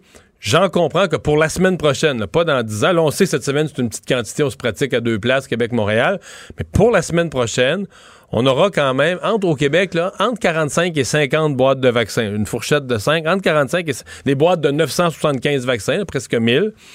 Donc, et ils seront répartis dans 20 sites de vaccination. M. Paré me dit que la semaine dès la semaine prochaine au Québec, il y aura 20 lieux différents. Donc, ils vont recevoir, je sais pas, là, une, deux, trois boîtes à peu près. Et donc, euh, dans toutes les régions, dans différentes régions du Québec, peut-être pas dans toutes les régions et sous-régions, partout, partout, mais une vingtaine de lieux. Donc, déjà, l'opération vaccination, déjà la deuxième semaine, la semaine prochaine, on va la sentir un peu plus, un peu plus présente partout. Et euh, évidemment, pour ce qui est de Moderna, ça ressemble vraiment bien regardé. Entre autres, aux États-Unis, euh, la FDA a estimé dans les dernières heures que le vaccin était euh, sécuritaire, euh, qu'il euh, bon, donc il y a pratiquement plus d'obstacles pour son autorisation d'urgence aux États-Unis d'ici la fin de la semaine. Leur réunion, un peu comme la semaine dernière, ce sera jeudi et ça mènera dans les prochains jours probablement cette approbation du vaccin de Moderna qui arrive avec des taux là, selon les, les- la phase 3, 94 euh, d'efficacité avec des effets secondaires à peu près similaires quand même à celui de Pfizer BioNTech. Une des caractéristiques positives, c'est qu'il il a besoin d'être conservé à moins basse température. Euh, alors, euh, et l'objectif pour ce qui est des États-Unis, c'est de vacciner tous les Américains qui le veulent d'ici l'été. Alors pour eux, ça arrivera rapidement. Alors qu'en Europe, Mario, euh, il y en a qui tapent du pied, entre autres l'Allemand, enfin plusieurs pays, l'Allemagne, la Hongrie, la Pologne, l'Italie, parce que l'agence européenne devait se réunir, on sait là, vers la fin, vers la fin de l'année, le 29 C'était le décembre. 29 décembre, ouais. Et là, on décide de devancer à la demande, entre autres, de l'Allemagne, que là, faut, faut, Mais là, parce faut que y arriver. mets-toi dans leur peau. Là. Polit- je comprends que c'est de la médecine, c'est de la, de la pharmacologie, mais il y a une forme de politique. Les Britanniques disent nous, on vaccine ces jours-ci là, grâce au Brexit. Parce qu'à cause du Brexit, on s'est sorti de l'Europe, puis notre agence d'évaluation a travaillé plus fort, a travaillé plus vite, a mis bouchée double, a fait toutes les étapes du processus d'approbation.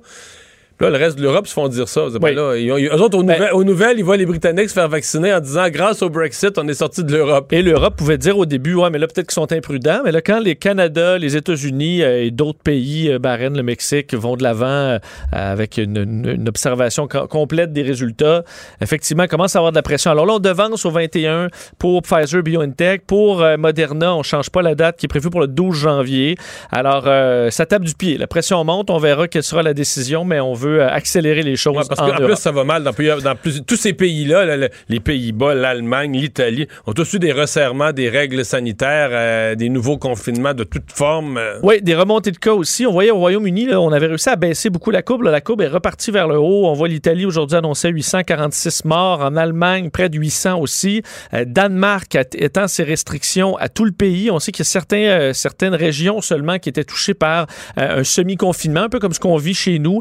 Là, ce sera étendu à la grandeur du pays. Mario, au Danemark, je regardais en première vague, le maximum, la pointe de la première vague qu'ils ont eu, c'est 400 cas en une journée. Ils viennent d'avoir 3000 cas euh, en 24 heures. C'est une montée en flèche, 9 morts pour ce qui est du Danemark. Alors, euh, on a doublé depuis le début du mois de décembre. On est rendu à peine le, le 15 décembre. Alors, vraiment une, euh, une montée qui est effrayante, selon entre autres le maire de Copenhague, une des villes qui est les plus touchées. Et en Suède, un mot sur un comité indépendant qui, devait, qui doit analyser la performance du gouvernement euh, suédois sur la pandémie qui sortait aujourd'hui. Ses conclusions préliminaires qui sont très dures envers le gouvernement, disant entre autres la gestion des, euh, des, euh, des foyers pour personnes âgées a été désastreuse, des mauvaises mesures prises trop tard, insuffisantes, mal préparées, mal équipées, problèmes structuraux, alors que le pays enregistre maintenant plus de 8000 morts. Le REM qui prend une nouvelle dimension. En fait, euh, initialement, on avait dit on va prolonger le REM, etc. Mais finalement, le- le- la prolongation, c'est quasiment en kilomètres, puis en, en milliards, c'est plus que le projet lui-même, ou presque autant, Ben, la phase autant 2 ou est plus, est plus grosse quasiment que la Ben phase oui. 1. Fait, elle est plus grosse. Euh, 23 stations, qua- 32 km pour le réseau euh, express métropolitain qui desservira entre autres l'Est de Montréal. Un projet d'environ 10 milliards de dollars présenté aujourd'hui par les dirigeants de la caisse euh, de dépôt. Euh, donc, euh, on parle d'une vingtaine de stations, 7 km souterrains, 25 km aériens, euh, qui va entre autres se brancher sur le métro euh, dans la ligne verte à la station Honoré-Beaugrand. Et l'objectif étant, là, à l'heure de pointe, d'avoir des trains aux 2 à 4 minutes euh, et euh, à peu près 133 000 passagers par jour en 2044. Alors, ça va s'étendre tout ça sur plusieurs années, évidemment, mais l'objectif étant une mise en service à la mi-2029. Ça, c'est peut-être le genre de nouvelle, Marie, que je veux te dire, est repoussé Oui. quelques fois dans les prochaines années, mais c'est un projet colossal du, annoncé par, par la Caisse aujourd'hui.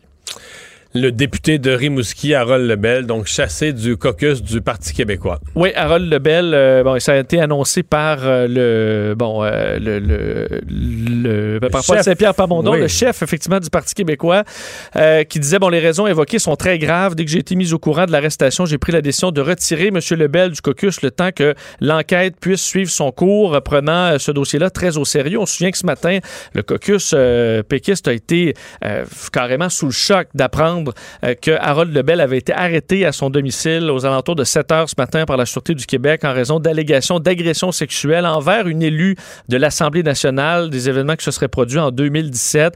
Lui qui a 58 ans, euh, porte-parole du, euh, du Parti québécois en matière d'emploi, de solidarité sociale, lutte contre la pauvreté, quand même un politicien donc, qui est près du... Enfin, un militant très connu du Parti québécois.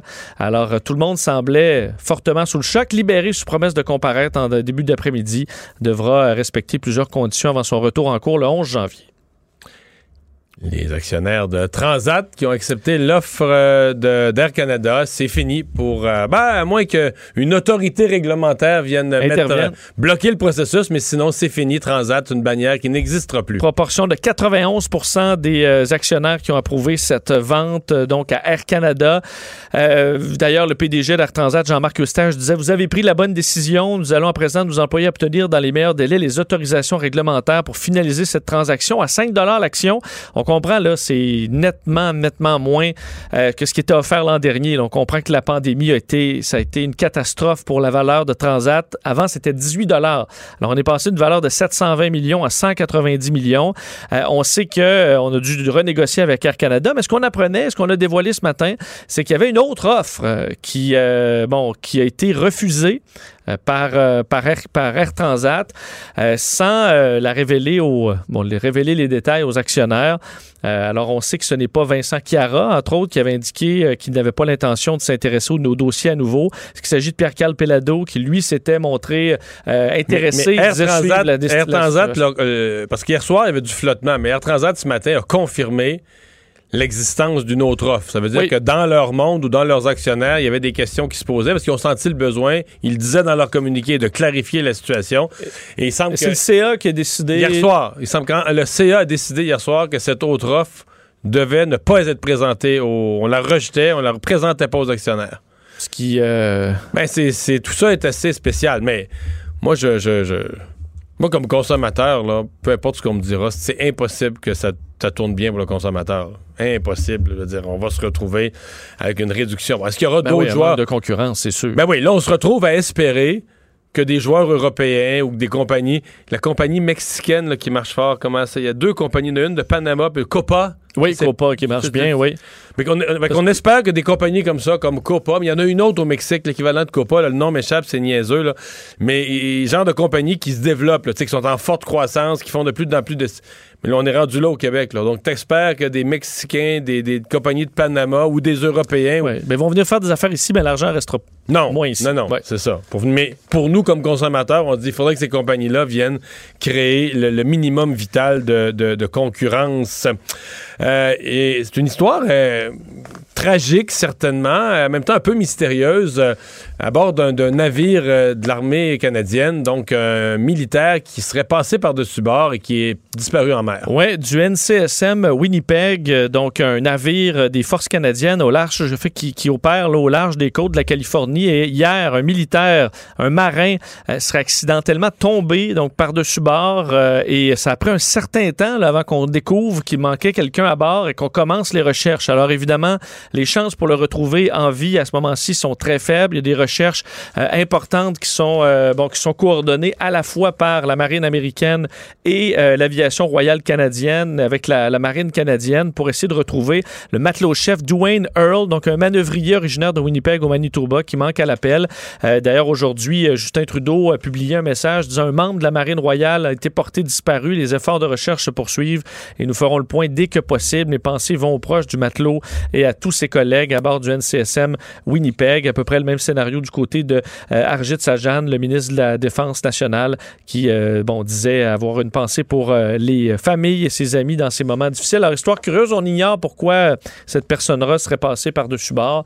Alors, l'enquête se poursuit, les recherches également. Parce qu'on n'a pas. euh, on- souvent, on pourrait penser on était en train de faire une manœuvre, un équipement s'est dérobé, un équipement s'est. Mais là, on a. on- semble pas surtout pour ne pas s'en rendre compte sur le coup euh, euh, la personne est carrément tombée à un moment où tout le monde était ailleurs. Euh, C'est étrange, mais euh, il y a une Bon. enquête euh, qui se poursuit. Mitch McConnell, le leader des républicains euh, au Sénat aux États-Unis, donc peut-être le républicain le plus en vue après le président Trump, euh, qui a vu les résultats d'élection hier? Ben oui, Mario. Écoute, quelle nouvelle quand même. Mitch McConnell, c'est le, c'est le plus euh, puissant républicain après le président et là, le plus puissant euh, républicain à partir du 20 janvier, quand le, le- président euh, sortant Donald Trump va quitter, parce que c'est quand même ce qui va arriver. Et il a reconnu aujourd'hui la victoire de Joe Biden, finalement aux yeux de certains, disant, il a même félicité Joe Biden et Kamala Harris. Alors on en est là en raison du vote hier, donc des États qui ont confirmé une nouvelle fois euh, le, vote des Américains, donnant 306 grands électeurs à Joe Biden. Il a dit d'ailleurs, euh, euh, M. McConnell, qui a travaillé avec Joe Biden sur de nombreux dossiers au fil des années. Ces deux hommes qui se connaissent très bien. Il a dit les grands électeurs se sont réunis hier dans les 50 États. Donc, à partir de ce matin, notre pays a officiellement un président élu et une vice-présidente élue. Ça lui permet aussi de se dégager un peu de de tout le doute, hein, le fait qu'il ne l'ait pas dit avant, le fait qu'il ait comme attendu ça. Euh, il a salué Joe Biden, euh, disant qu'il était un homme dévoué au service public pendant de nombreuses années. Et du côté du camp Trump, ce qu'on dit, c'est que c'est pas fini le combat et que ce n'était qu'une étape hier. Mais euh, Mario, les carottes sont cuites pour. Pour Donald Trump, qu'il le, veuille ou non. Alors qu'on donnait des détails aujourd'hui sur l'investiture, d'ailleurs, de Joe Biden, euh, le 20 janvier, qui va se faire... Qui va se faire Toi, t'as déjà assisté à une investiture. deux fois, Deux Obama et euh, Donald Trump. Alors, j'ai pu voir les deux foules. Il y a beaucoup plus de monde pour Donald Trump. Euh, non, je te confirme Ah, non. que non. D'ailleurs, Donald Trump va être content parce qu'il va avoir plus de monde que à Joe Biden. Parce qu'il n'y aura pas de monde. Parce qu'il n'y aura pas de monde. En fait, il va y avoir du monde, mais on l'a dit, beaucoup moins de gens. Ce sera très strict. Mais d'ailleurs, cette photo qui est toujours un peu mythique, qui passe à l'histoire des gens, euh, donc entre euh, le, le Capitole et le Washington Monument, euh, ben là, euh, il n'y aura pas de monde, mais ce sera la photo de 2020-2021, la pandémie et cette photo-là avec les gens dispersés. Ça va passer à l'histoire d'une certaine façon. Alors, on est en train de l'organiser, cette investiture, mais ce sera Monsieur Biden n'a pas pu annoncer à savoir est-ce que le président Trump sera présent ou pas. Non, d'ailleurs, il a dit s'il se présente, je vais être content, ça va être bien pour le pays, mais moi, je- en gros, il s'en fout, là. Ben, que à cette étape-ci, c'est tout ce qu'il peut euh, dire. Euh, dans les nouvelles de dernière heure, avant de passer à notre prochaine entrevue, Vincent, ça vient d'être annoncé par TVA Nouvelles. Ce- C'est en, en vue du point de presse de 17 heures, selon ce qu'a appris TVA Nouvelles. Tout le Québec, à part l'Abitibi-Témiscamingue, le nord du Québec, la Côte-Nord, les îles de la Madeleine, donc le Grand Nord, les îles de la Madeleine, donc vraiment des régions très, très, très loin. Et l'Abitibi-Témiscamingue et la Côte-Nord, tout le reste du Québec, ce qui restait en zone orange, donc la moitié du Bas-Saint-Laurent. C'est en rouge. Tu sais qu'en fin de semaine, le Bas-Saint-Laurent a été coupé en deux. La région de Rimouski, euh, avec le nombre de cas qui étaient en éclosion, Rimouski et l'Est étaient passés au rouge. Et euh, le coin Kamouraska, Rivière-du-Loup, Témiscouata était resté euh, en zone orange. En fin de semaine, ça a été la merde. Les gens de Rimouski, les jeunes de Rimouski sont sortis d'un bar de Rivière-du-Loup. Les gens de Rivière-du-Loup vous n'avez pas fait d'affaires ici, vous êtes en zone rouge. Ça a pris la police, ça se battait. Ah.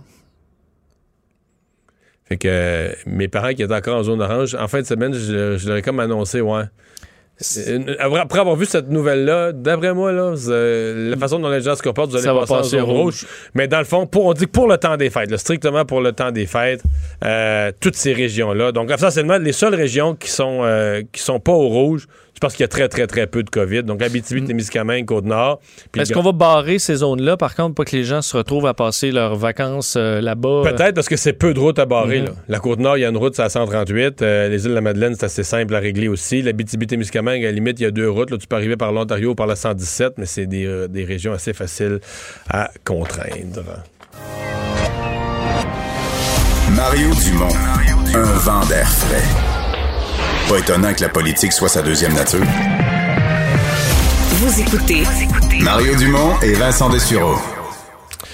Avec nous, euh, le ministre des Transports, euh, François Bonnardel. Bonjour, M. Bonnardel. Bonjour, M. Dumont. Parlez-moi de cette annonce aujourd'hui. C'est gigantesque là, comme annonce en termes de transport en commun. Ben, c'est un grand jour, oui, pour Montréal. C'est un 10 milliards d'investissement euh, qui est fait par la Caisse, par les deux paliers de gouvernement. C'est 50 000 emplois qui seront créés d'ici la réalisation, donc quand le projet sera complété vers la fin de 2029-2030. Donc, si on, regarde le projet dans son ensemble, la phase 1 que tout le monde connaît présentement ou a vu le début de la construction, c'est 67 km avec 26 stations. Ça, ça va déjà changer le visage du transport collectif à Montréal. Et là, l'annonce d'aujourd'hui, la phase 2, c'est 32 km concentrés du centre-ville vers le cégep Marie-Victorin au nord, euh, au nord-ouest et vers l'est, vers Pointe-aux-Trembles. Donc, 32 km, 23 stations. Ce que ça donne au final, c'est 99 km de, de tracé pour le REM, 49 stations. Puis si on combine ça au métro de Montréal, la STM, c'est 68 km avec 73 stations. Ben, Montréal aura une offre de transport collectif digne des plus grandes villes du monde d'ici 2030. Ouais, mais c'est aujourd'hui c'est c'est 10 milliards. On comprend que c'est la caisse qui euh, qui investit. Ça reste. euh, vous n'avez pas l'impression que le- le- les gens qui vous ont élu disaient euh, oui au transport en commun, mais on investit pour un parti qui va s'occuper des deux, des routes et du transport en commun. Euh, la 30, on n'en parle plus. L'é- L'élargissement de la 20, on n'en parle plus. On a l'impression que tous les projets routiers qui étaient dénoncés par Québec solidaire, les projets tombent, à part peut-être le troisième lien, mais pour le reste, les projets tombent. Puis les projets de transport en commun, on a le gaz au fond, là. Non, M. Dumont, je pense qu'il faut trouver un équilibre entre, entre le transport collectif et, nos routes qu'on doit refaire, euh, même élargir pour euh, le transport collectif, pour avoir des voies réservées au Québec. C'est euh, dans cet ensemble que j'ai annoncé, voilà quelques semaines déjà, le réseau métropolitain de voies réservées. Aujourd'hui, c'est le REM dans l'est de Montréal. On y travaille aussi pour la portion de Laval. On y travaille pour la portion plus, plus au sud du côté de Longueuil, vers Boucherville et jusqu'à Châteauguay. Donc, c'est dans ce contexte qu'on souhaite faire un virage, puis amener un, changement de comportement pour des familles qui pourraient avoir un deuxième véhicule à la maison et de se dire, si on répond à trois points importants que je répète souvent, la durée, le coût et le confort, si on répond à ces trois points, ben, il y aura un virage puis un changement de comportement vers le transport collectif. Et ça, ben, on n'a pas le choix de réussir. C'est le défi des, des 50 prochaines années au Québec comme partout ailleurs dans le monde. Et dans ce contexte, en 2030, ben, ce sera 165 millions de kilomètres de moins que les automobilistes auront, euh, aur- auraient parcouru si on n'avait pas euh, mis en place ce- ce- cette phase 2. Bon, euh, vous, euh, euh, vous, êtes confiant que ces, transports en commun vont être pleins? J'entends, des gens qui posent des questions, à savoir, ne serait-ce que la première phase du REM. Je parlais à quelqu'un il y a quelques jours qui me disait, ben, moi, j'avais prévu de prendre à les jours le REM. Ça va passer pas loin de chez lui, dans le coin de l'ouest de Montréal. Puis il me disait, ben là, moi, mon bureau me commence à me parler qu'on va être en télétravail, au moins même après la pandémie, la moitié du temps en télétravail. Est-ce que le télétravail va pas changer les habitudes et rendre moins rentables les projets de transport en commun? Ben, on peut pas s'arrêter, M. Dumont, en se disant que euh, du jour au lendemain, à cause de la pandémie, euh, on n'investit plus sur nos routes parce qu'il y a moins de véhicules, on n'investit plus dans le transport collectif. Les, gains en termes de temps seront majeurs, que ce soit pour des usagers qui sont à, à Mascouche, qui vont voir leur trajet réduit de moitié. Vous partez de Pointe-aux-Trembles, vous, vous êtes en voiture présentement ou en transport collectif actuel, ça vous prend entre 40 et 80 minutes. Ça va vous en prendre 25 de Pointe-aux-Trembles au centre-ville. Vous partez du cégep Marie-Victorin, ça vous prenait entre 40 et 75 minutes en auto ou dans le transport collectif actuel, ça va vous en prendre 30. Du parc Maisonneuve au centre-ville, entre 15 et 55 minutes, ça va vous prendre 10 minutes. Monsieur Dumont, je le répète depuis deux ans quand je suis arrivé en poste, c'est trois mots, durée, coût, confort. Si on répond à ces trois besoins, l'automobiliste qui a un deuxième véhicule, ou qui en a peut-être juste un, va se dire, OK, tu m'offres, j'ai une offre additionnelle, tu me proposes ceci, parfait, le matin, je pars, je laisse mon auto à la maison, je pars le chronomètre et je regarde si le coût est intéressant, si la durée est intéressante Ici, le confort est là. Mm. Et ça, on n'a pas le choix des choses. Qu'on soit à Québec, qu'on soit à Gatineau, qu'on soit à Montréal, les besoins sont les mêmes. Vous répondez quoi aux gens des, des régions là, qui voient ça, des, des milliards, là, ça pleut sur le transport en commun, Montréal, Québec, y a un projet à Gatineau aussi? Il y a des gens des régions qui se disent, nous, là, on a pour des décennies, on va payer pour des immenses systèmes de transport en commun, euh, puis nous, on n'en aura jamais, on n'en profitera pas. Puis nous, sur nos, je pense, mettons les gens de la Côte-Nord, ils disent, nous, c'est à 138, on a de la misère à faire boucher un trou, là. Ben oh, non, je vous dirais que ben, les gens, oui, peuvent se poser cette question. Maintenant, mon défi à moi, c'est de réduire euh, c'est le déficit de maintien d'actifs. Et dans les circonstances, je vous dirais qu'on met beaucoup, beaucoup, beaucoup d'efforts, qu'on soit sur la côte nord, qu'on soit en Abitibi, qu'on soit aux îles de la Madeleine, qu'on soit en Gaspésie présentement, même partout au Québec. Mon défi, c'est d'investir de façon équitable sur tout le réseau. Euh, je vous le cache pas qu'il y a énormément d'argent à mettre pour, pour retrouver euh, pas un équilibre. Oui, un équilibre entre le déficit du côté de notre réseau supérieur versus le réseau municipal aussi, qui a énormément d'argent à recevoir dans les prochaines années. Mais dans tout ça, je pense que les gens comprennent que notre poumon, notre métropole, ça reste Montréal. Oui, il y aura des sommes euh, colossales à investir dans les prochaines années. On va faire la même chose à Québec, on va faire la même chose à Gatineau. Les sociétés de transport, qu'on soit à Chicoutimi, qu'on soit à Trois-Rivières ou à Sherbrooke, ont des sommes aussi pour, pour valoriser leur, euh, leur, euh, leur réseau, encore une fois. Donc, on, on s'attend à, à, un changement important dans les, dans les 25-50 prochaines années. Puis, puis non, j'oublierai pas les régions, même si eux pourraient croire que parce qu'on en met plus à Montréal, on les oublie. Il nous reste 30 secondes parce qu'après ça, on va devoir se quitter pour aller à la pause puis revenir avec votre chef. Euh, Des, Ouais. des décisions difficiles euh, prises par votre gouvernement à la veille Ah, des c'est fêtes? vraiment pas, euh, M. Dumont, facile de trouver un équilibre entre sauver nos entreprises, euh, les emplois qui y sont reliés versus, après ça, les, euh, les jeunes qui sont, euh, qui sont à l'école, la santé mentale reliée à tout ça, puis de l'autre côté, ben, sauver des vies, prendre soin de nos, nos gens plus démunis euh, qui sont à la maison, peut-être même seuls, puis de sauver notre système de santé. Alors, c'est pas des décisions faciles, mais je pense qu'on va tous ensemble gagner le combat. On voit heureusement une petite lumière avec les vaccins qui, qui rentrent au Québec, puis on souhaite être capable de vacciner le plus de personnes d'ici les, d'ici les prochains, prochains mois pour trouver une certaine normalité d'ici l'été. François Bonnardel, merci. Merci, Au revoir. On s'en va à une pause. Au retour, la conférence de presse de François Legault. Alors, pour revenir au point de presse euh, qu'on attend de M. Legault, du ministre Dubé et de la- du responsable de la santé publique, le Dr Arruda, ben, vous les reconnaissez, Paul, Emmanuel et Mario, qui sont avec nous. Bonsoir tous les trois. Bonsoir. Euh, on s'attend aussi certainement à un resserrement des règles concernant nos déplacements interrégionaux, euh, parce qu'on vient tout juste d'émettre du côté de la santé, euh, du ministère de la Santé, toutes les régions du Québec, à l'exception du Grand Nord, là, l'Abitibi-Témiscamingue, le nord du Québec, la Côte-Nord, mais toutes les autres passent temporairement du 17 décembre au 11 janvier en zone rouge, qui veut dire interdiction donc d'ouverture des restaurants, de tout ça aussi, et entre autres, on précise même interdiction de se déplacer vers les zones oranges. Alors on voit où le, go- le gouvernement euh, commence à loger maintenant Emmanuel. Oui, le gouvernement ne veut pas prendre de risques. Il ne veut pas que les zones oranges deviennent un prétexte à tricher pour les gens qui habitent en zone rouge. Le gouvernement n'a pas vraiment le choix d'agir. Pierre, vous montriez le bilan sanitaire il y a, il y a quelques instants, mais tous les autres indicateurs aussi sont à la hausse. Le taux de positivité est à la hausse. Le nombre d'infections dans les écoles est à la hausse. Le nombre d'infections dans les milieux de travail est à la hausse. Donc, à un moment donné, il faut trouver une façon euh, d'appuyer sur pause, justement, pour euh, donner un répit et espérer acheter le temps nécessaire que les gens soient vaccinés euh, début 2021. Et euh, Mario, j'ai le goût de vous demander, le gouvernement peut aller jusqu'où pour que les gens respectent véritablement les consignes? C'est ce qui est délicat. hein. On a toujours parlé, quand on parle du temps des fêtes, des rassemblements euh, familiaux, Ouais. on a toujours parlé d'un contrat moral et ça demeure en partie ça. À mon avis, c'est pas imaginable là, que dans des rassemblements de 7 personnes, 8 personnes, 9 personnes, euh, la police, le 24 décembre au soir, débarque tout partout. Donc, il y a un volet où je pense que le gouvernement doit euh, utiliser un certain pouvoir moral pour convaincre les gens de, de la valeur de cet effort collectif. Là, que c'est pas pour le fun, puis euh, le gouvernement, il sait autant que nous autres que c'est plate, mais c'est une espèce d'appel à un effort collectif pour casser la vague. Il faut voir le. Je pense, j'espère que M. Legault va nous expliquer un peu la, carte routière. Un gros effort pour passer le dernier tunnel étroit du mois de janvier-février, parce qu'après ça, euh, rendu à fin février, euh, les gens des, centres de personnes âgées, euh, que ce soit CHSLD ou RPA, vont être vaccinés, les clientèles les plus fragiles.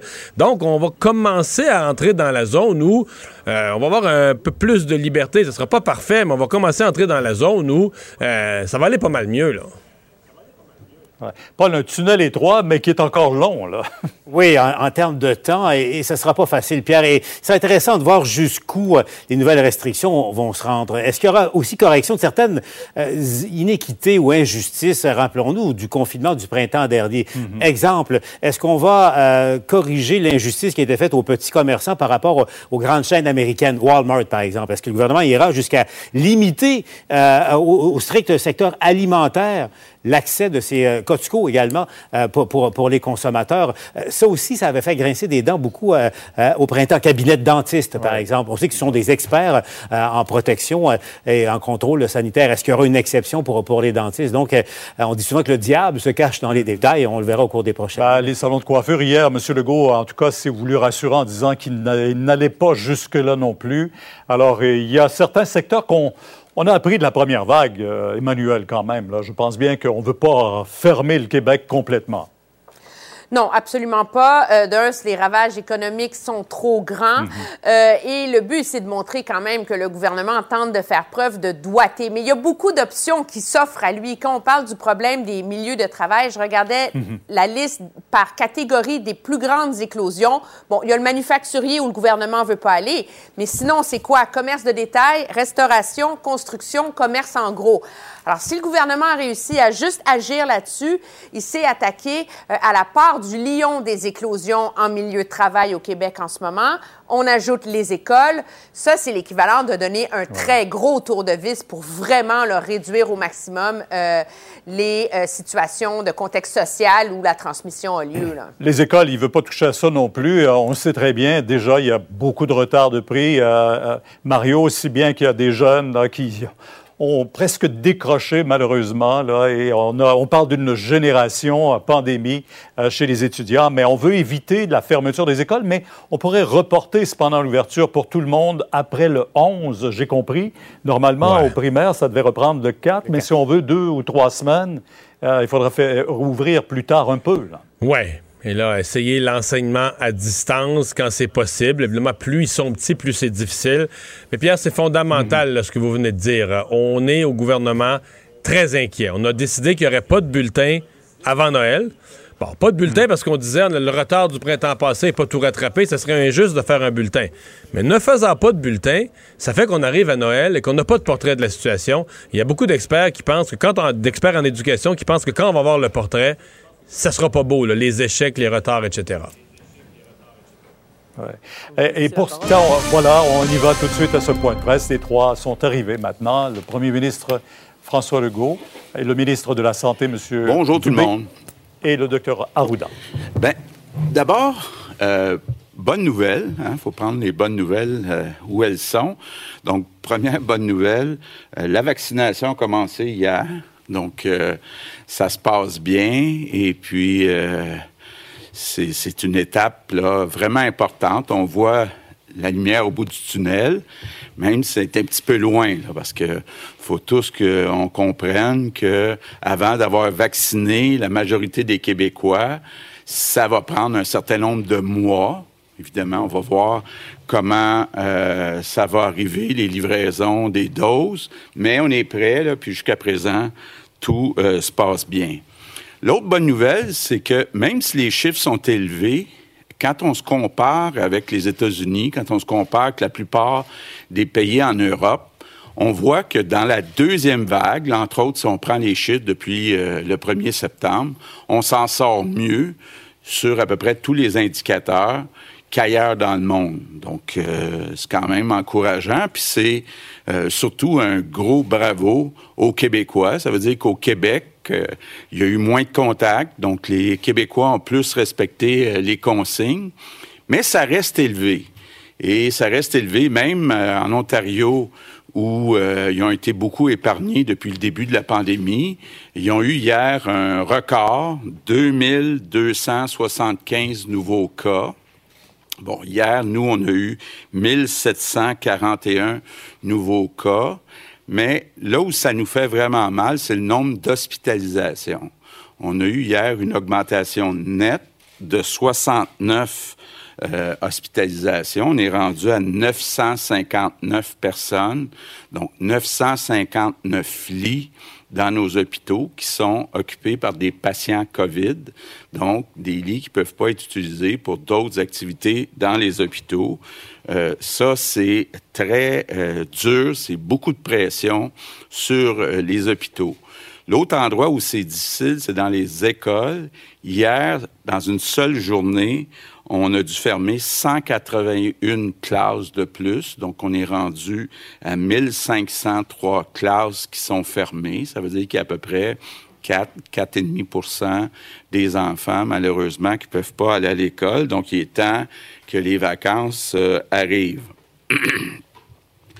Donc, ce que ça veut dire quand on regarde les chiffres, c'est que même si on s'en sort mieux qu'ailleurs, il reste que le niveau, euh, la propagation du virus est quand même forte au Québec et euh, c'est difficile dans beaucoup d'hôpitaux. En plus, on est rendu à 7411 travailleurs de la santé qui sont absents pour toutes sortes de raisons.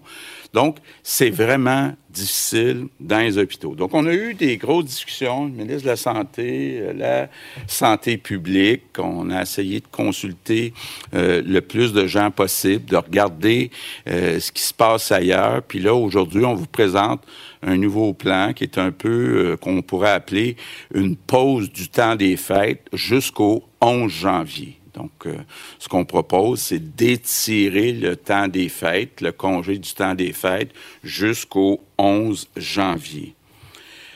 Donc, les nouvelles consignes euh, qu'on euh, annonce aujourd'hui, d'abord, les employés de bureau.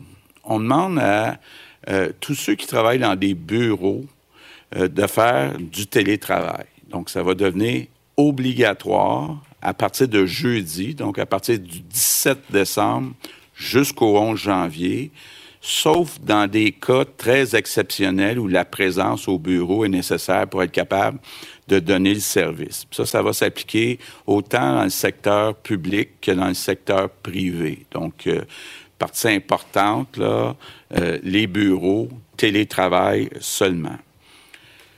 Je reviens sur les écoles. Ce qu'on vous avait annoncé, c'est que les euh, écoles secondaires seraient fermées du 17 décembre au 11 janvier, on change rien de ce côté-là. Du côté des écoles primaires, on avait annoncé une fermeture du 17 décembre au 4 janvier. On vient ajouter une semaine. Donc, ça veut dire que toutes les écoles euh, primaires vont être fermées du 17 décembre au 11 janvier. Mais euh, les jours où il devait y avoir de l'école, il va avoir des devoirs, puis euh, de l'enseignement, des cours à distance. Les services de garde restent ouverts, mais, mais, je fais un appel à tous. Je demande à tous les parents qui sont capables de garder euh, leurs enfants à la maison, toujours du 17 décembre au 11 janvier, donc de le faire pendant cette période-là. Pour ce qui est des services de garde en milieu scolaire, ils vont être disponibles seulement pour les travailleurs des services prioritaires. Puis il va y avoir toutes les informations que je vous donne vont toutes être sur un site Internet demain. Donc, quels sont les services prioritaires? Vous allez avoir tout ça. Bon, l'autre chose qui est demandée par euh, la santé publique, c'est les quelques zones qui sont jaunes vont passer au orange et les zones qui sont oranges vont passer au rouge du 17 décembre au 11 janvier. Donc, pour cette même période-là, ça veut dire, entre autres, Côte-Nord, Abitibi, on va passer euh, au orange, Gaspésie, on va passer au rouge. Donc, ça va avoir un impact sur les rassemblements, sur euh, les restaurants. Par contre, toujours pour cette période-là, du 17 décembre au 11 janvier, on euh, annonce des assouplissements. D'abord, les activités de plein air Je sais qu'il y a beaucoup de gens qui le demandaient. Il y a beaucoup d'enfants qui vont être en congé euh, du 17 décembre au 11 euh, du 17 décembre au 11 janvier, c'est ça. Donc, euh, la santé publique accepte que les activités comme le hockey, que ça puisse être pratiqué, mais avec un maximum de huit personnes. Même chose pour les cours de ski. donc, il va pouvoir y avoir des cours de ski, maximum huit personnes, plus le moniteur, euh, l'entraîneur. Euh, on va aussi s'assurer que les sites extérieurs, euh, comme le jardin botanique, les parcs, soient ouverts pour s'assurer que les gens qui veulent faire de la raquette, faire du ski de fond, c'est une bonne chose d'aller dehors. C'est beaucoup moins dangereux euh, il y a beaucoup moins de propagation du virus à l'extérieur qu'à l'intérieur. Mais c'est important, si vous allez faire du ski de fond, de la raquette, restez à deux mètres euh, euh, des autres personnes. Par contre, ce qui va être interdit, c'est les rassemblements dans les cours, derrière les maisons. Ça ne sera pas permis. L'idée de, de, permettre les activités extérieures, c'est que les gens bougent. Donc, on ne veut pas que ce soit des rassemblements statiques. Les gens font du ski de fond, font du hockey, font du ski, c'est euh, correct, même prendre une marche, mais euh, rester à deux mètres. Un autre assouplissement euh, qu'on annonce aujourd'hui, c'est pour les personnes seules.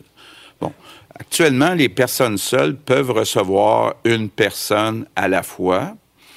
Ce qu'on va permettre, c'est que les personnes seules puissent aller dans la bulle d'une autre famille. Ça veut dire, techniquement, ma grand-mère qui va aller chez un de ses enfants, euh, euh, donc euh, passer une soirée, passer deux soirées, ça va être possible pour les personnes seules d'aller dans une, mais une seule bulle familiale pour la période du 17 décembre au 11 janvier. Puis là, ça, c'est important euh, de le préciser. Santé publique dit, si on veut limiter les risques, il faut que ça soit seulement dans euh, une euh, bulle familiale.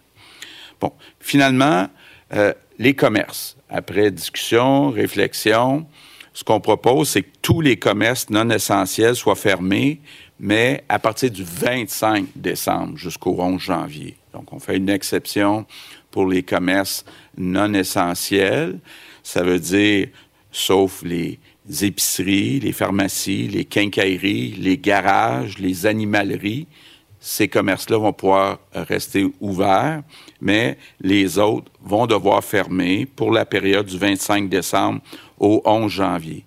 Ce qui est important aussi de mentionner, au printemps, beaucoup de petits commerçants québécois qui disaient c'est pas juste les grandes surfaces comme Costco, comme Walmart vendent pas juste de la nourriture, ils vendent toutes sortes d'autres produits.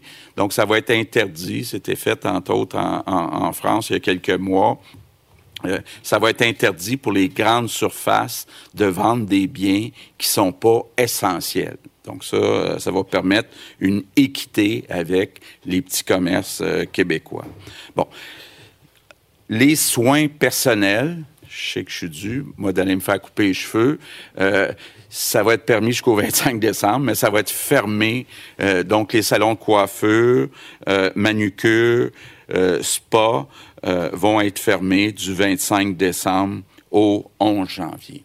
Donc, c'est ça en résumé le plan qu'on propose. On pense que c'est un plan qui nous donne toutes les chances possibles que euh, d'abord d'aider les employés, les travailleurs, travailleuses euh, de la santé là, qui ont eu un dix mois euh, très dur.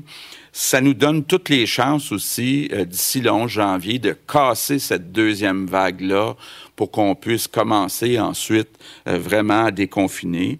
ça va nous permettre aussi d'arriver au début de l'année 2021 avec des hôpitaux le moins débordés possible. Puis on sait que même en temps normal, c'est toujours un mois difficile, le mois de janvier. Donc, euh, donnons-nous toutes les chances possibles. Donc, on est dans le dernier droit. Il faut faire un dernier effort. Et puis, euh, je vais sûrement être comme vous. Là, on, on va se payer tout un Noël en 2021 Good evening, everyone. First, the good news. Bonne soirée à tous. La première bonne nouvelle, c'est que notre campagne de vaccination a commencé hier. Nous voyons la lumière au bout du tunnel, mais il y aura encore quelques mois avant qu'une majorité de Québécois reçoivent le vaccin. Mais le nombre de nouveaux cas demeure élevé et certains hôpitaux sont à leur limite. Voilà pourquoi, après une discussion avec les autorités de la santé publique, nous avons décidé d'annoncer une pause euh, du temps des fêtes jusqu'au 11 janvier. Alors, nous annonçons de nouvelles directives. Il sera obligatoire de travailler de la maison pour les employés de bureau du 17 décembre au 11 janvier à l'exception des emplois où la présence au bureau est essentielle. Alors, le premier ministre qui euh, répète en anglais toutes les consignes qu'il vient de nous donner, il y en a bien sûr qui avaient été déjà annoncées hier et au cours des derniers jours devant la progression du coronavirus. Le nombre d'hospitalisations toujours en hausse. On en a eu 69 de plus au cours de la seule journée d'hier. Euh, voilà qu'il veut casser la deuxième vague et le gouvernement y va de certaines mesures. On appelle ça pause du temps des fêtes, des consignes qui euh, s'adressent entre autres aux employés de bureau là, qui doivent faire du travail obligatoirement du 17 décembre au 11 janvier à moins que leur présence ne soit essentielle. Pour ce qui est des écoles, autant au primaire qu'au secondaire, c'est fermé du 17 décembre au 11 janvier.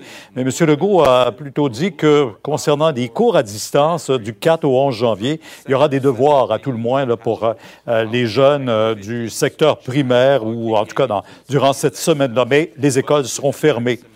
Euh, Peut-être aussi sur les zones oranges qui deviennent toutes rouges et les zones jaunes qui deviennent oranges, mais de toute façon, on ne pourra plus circuler d'une zone à l'autre. Les activités plein air sont permises. Et une chose qu'il a modifiée depuis hier, euh, je pense que ça a servi à, ça un peu hier, cette euh, tournée des euh, médias qu'il a fait.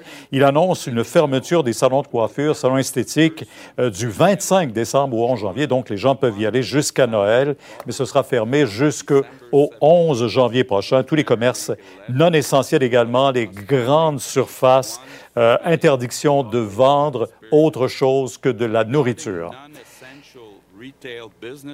Alors, un mot là-dessus, peut-être, euh, Emmanuel, d'abord? Oui, il y a un grand changement aussi qui est annoncé, je pense, il faut le mentionner, pour les personnes seules, hein, qui jusqu'ici ne pouvaient recevoir que la visite d'une personne à la fois. Là, finalement, à ce chapitre, le gouvernement donne du lest et permettra à une personne seule de se joindre à une bulle familiale. Donc, une grand-mère, un grand-père qui habite seul pourra se joindre euh, à la famille d'un de ses enfants. Est-ce que ça risque pas d'élargir un peu la discussion dans les familles? Ah, j'ai un grand-père et une grand-mère qui sont seuls. On les amène dans une bulle, Mario.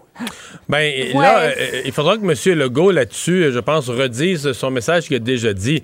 C'est une chose d'avoir le droit de le faire, mais à mon avis, là, on parle, si on vraiment va inviter une personne âgée ou très âgée à la maison, il faudrait laisser passer à partir du 17 décembre au moins 10 jours de quarantaine dans toute la maisonnée.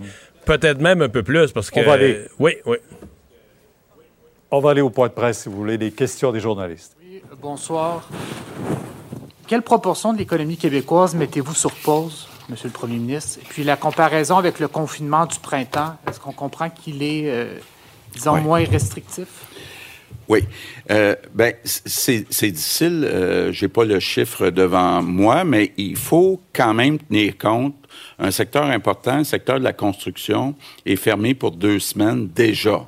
Donc, euh, c'est pas tout à fait les mêmes deux semaines. Là. Euh, euh, c'est les deux semaines qui se terminent le 3 janvier, mais bon, ils sont fermés pour deux semaines. reste le manufacturier. Bon, c'est posé beaucoup la question sur le manufacturier. Il y a à peu près pas d'endroit dans le monde où le manufacturier est fermé. On sait que quand on ferme une usine, c'est parfois très long à la réouvrir.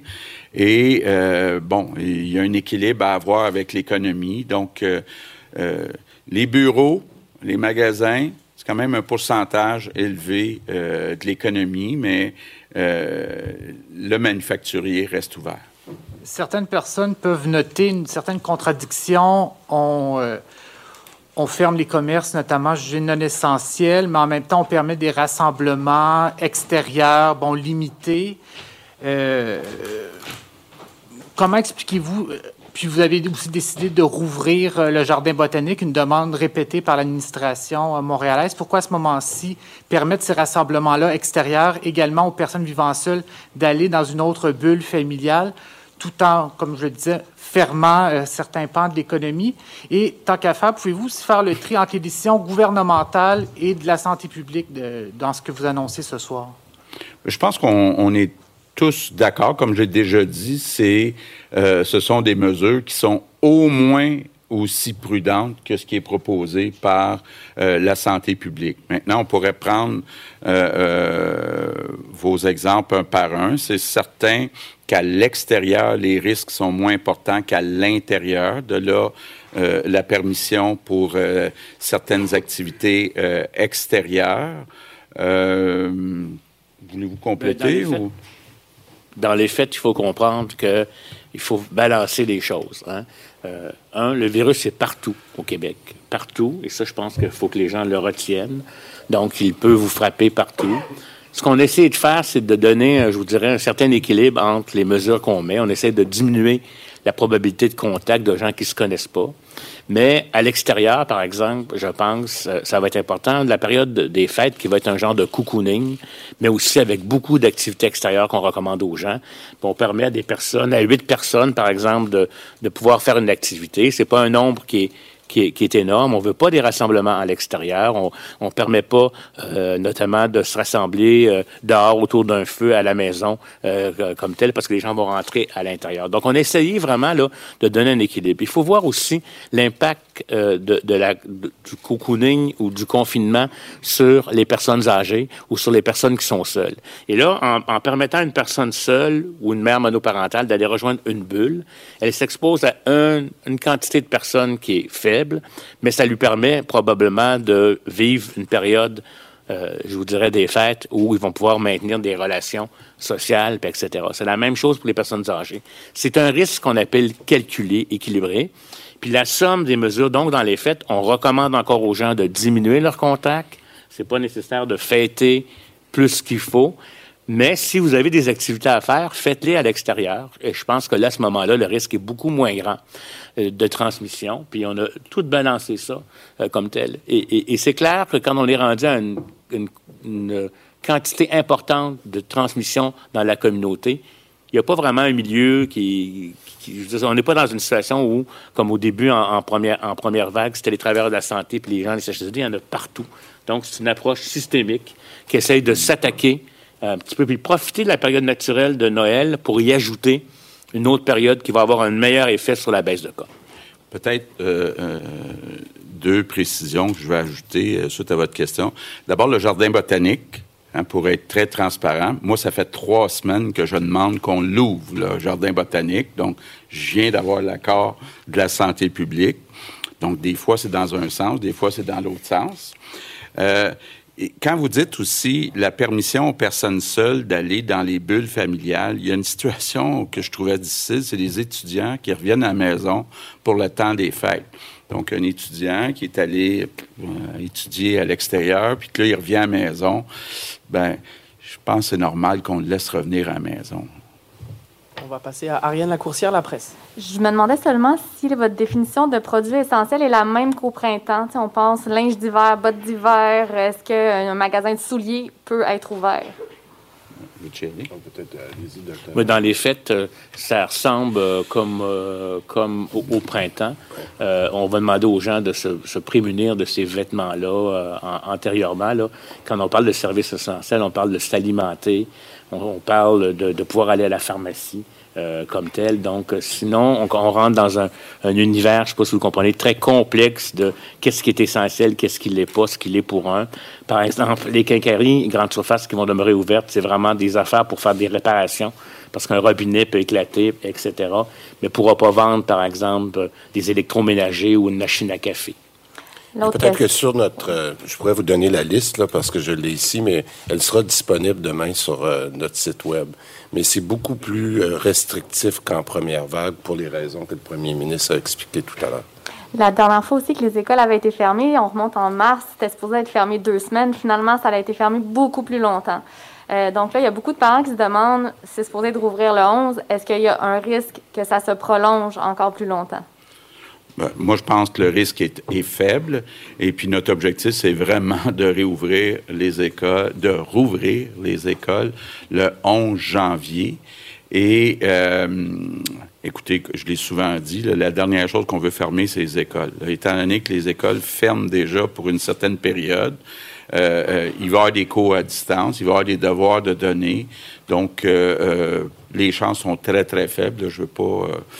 euh, les, les enfants qui écoutent, là, vous allez être à l'école le 11 janvier. Annie Guimette, Cogeco Nouvelle.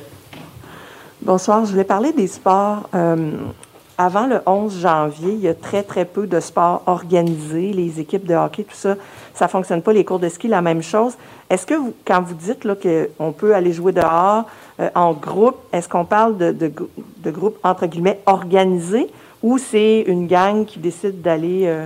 Ben, on parle de huit personnes plus le coach. Bon, ce que je comprends, hein, quand j'étais jeune, on divisait la patinoire en deux, puis euh, on jouait deux games. Euh, ce que je comprends, c'est qu'on pourra jouer deux games, mais dans chaque game, il n'y aura pas plus que huit joueurs, plus, bon, je ne sais pas si c'est un arbitre ou un coach. Donc, ça, c'est clair. Même chose pour les cours de ski. Donc, les cours de ski vont pouvoir recommencer, mais maximum huit participants plus le moniteur. Ça, c'est au-delà du 11 janvier ou Ça, c'est du là? 17 décembre au 11 janvier. Parfait, c'est bon. Ouais.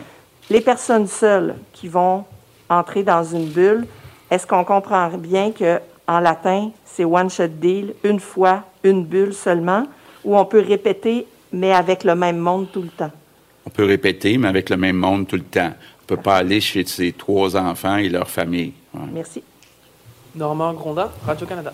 Euh, bonsoir. Euh, je voulais savoir, euh, êtes-vous vraiment confiant pour les commerces y avoir une réouverture possible à partir du 11 janvier? Oui, moi, je pense qu'on va être capable. Là, on se donne euh, trois semaines, euh, du 17 décembre au 11 janvier, pour donner un grand coup. Euh, moi, je suis confiant là, qu'on va être capable de réouvrir euh, le 11 janvier. Puis on va vous euh, euh, donner, de toute façon, là, des confirmations, probablement le 5 janvier, dans la semaine avant. Euh, je voudrais revenir sur la question des vaccins. On voit qu'il y a des réticences chez les travailleurs de la santé. Est-ce que le gouvernement a prévu une approche, une démarche, un programme spécial qui devrait débuter bientôt? Parce qu'on est là-dedans en ce moment. Il y a des réticences, c'est évident. Il va en avoir d'autres. Qu'est-ce qui est prévu concrètement pour essayer de convaincre les gens de se faire vacciner? Bien, premièrement, je vais vous donner des, bonnes nouvelles qui viennent de rentrer. Je les ai données tout à l'heure à, notre premier ministre. Euh, Aujourd'hui, on a vacciné euh, 900 personnes.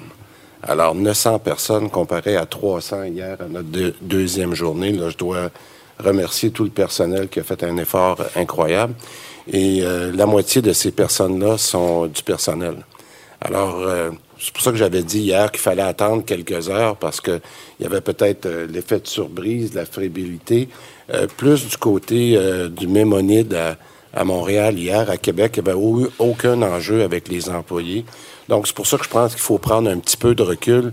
Mais je vous dirais que d'avoir euh, vacciné déjà 900 personnes aujourd'hui comparé à 300 hier dans le, même environnement. moi, je prends ça comme une très, très bonne nouvelle. Mais c'est sûr qu'il va y avoir une campagne de sensibilisation qui est en préparation pour la vaccination parce que euh, on a même euh, certains dirigeants syndicaux qui nous ont offert leur collaboration pour le faire. Alors, moi, de ce côté-là, là, je pense que si on regarde juste nos deux premières journées, c'est, je, je suis vraiment encouragé de voir ce qui se passe. Puis c'est ça qui nous permet, euh, comme on dit souvent, de voir la lumière au bout du tunnel. Alors, continuons à travailler sur nos efforts, mais en même temps, ce qui se passe en vaccination, là, c'est très encourageant. Andy Saint-André, TVA Nouvelle. Bonsoir à vous trois. Euh, concernant les magasins grande surface, vous avez dit vous voulez éviter de la concurrence déloyale. Va se passer quoi là, dans un Costco, dans un Walmart? Il va y avoir des. euh, je vais le dire en bon québécois, du tape. Là, il va y avoir du tape, on ne pourra pas acheter rien euh, qui ne sera pas essentiel. Comment ça va marcher? Comment s'assurer que ça, ça soit respecté? Dans le fond, on va s'assurer que ça soit respecté, qu'il va y avoir des normes, puis à ce moment-là, il peut y avoir des interventions de la SNES. Bon, je pense que l'alimentation et la pharmacie, euh, ça, c'est comme, serait comme un service essentiel.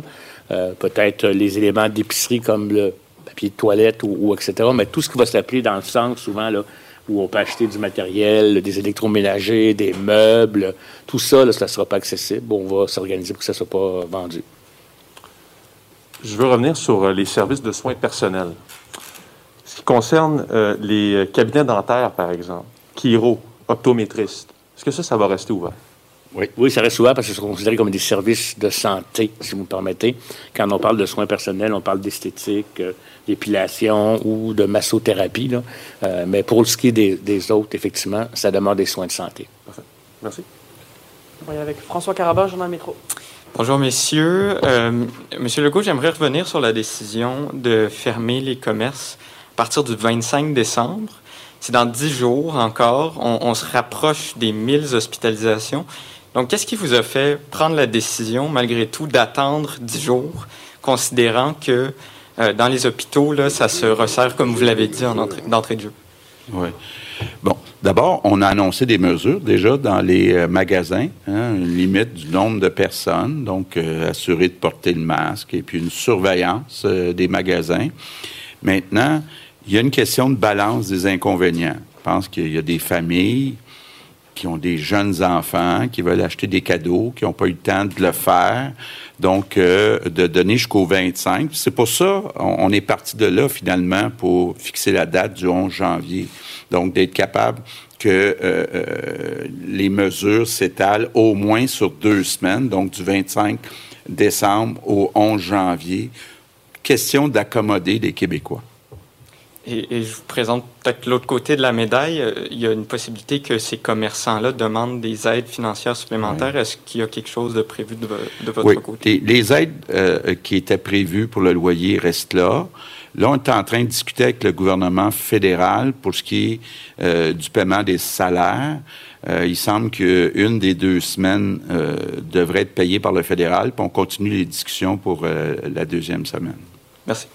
François Gariepi, Radio X. Bonjour à vous trois. Monsieur Legault, vous avez parlé abondamment des politiques de Angela Merkel dans les derniers jours. En Allemagne, les contacts sociaux sont limités à maximum cinq adultes de deux foyers différents entre le 24 et le 26 décembre pourquoi est-ce que c'est différent ici? Bien, écoutez, d'abord, on a des discussions avec euh, notre santé publique. Euh, il y a des mesures euh, en Allemagne où on a les mêmes mesures. Il y en a d'autres où on n'a pas tout à fait les mêmes mesures. Mme Merkel, pour l'instant, a choisi de laisser les visites à Noël aussi. bon, l'Allemagne a eu une situation difficile depuis quelques semaines. Par contre, depuis le mois de mars, ils ont eu pas mal moins euh, euh, d'impact que chez nous. Donc, il faut regarder l'ensemble du portrait. Où sont-ils avec leur hospitalisation? Combien qui ont de lits disponibles, etc., etc. Donc, oui, je m'inspire, on s'inspire de Mme Merkel, mais on s'inspire aussi du docteur Arruda. Vous avez préféré, en fait, euh, élargir la bulle pour les, célibataires, les gens qui vivent seuls, ils vivent seuls, finalement. Dans la deuxième question, en sous-question, euh, dans votre décision de fermer les commerces non essentiels à partir du 26 décembre, est-ce que le calcul des revenus de la TVQ en temps de Noël a joué dans la balance? Non, pas du tout. Pas du tout. Ce sera tout. Parfait. Avant de passer en anglais, on a une dernière question de Clara Loiseau de Journal de Montréal.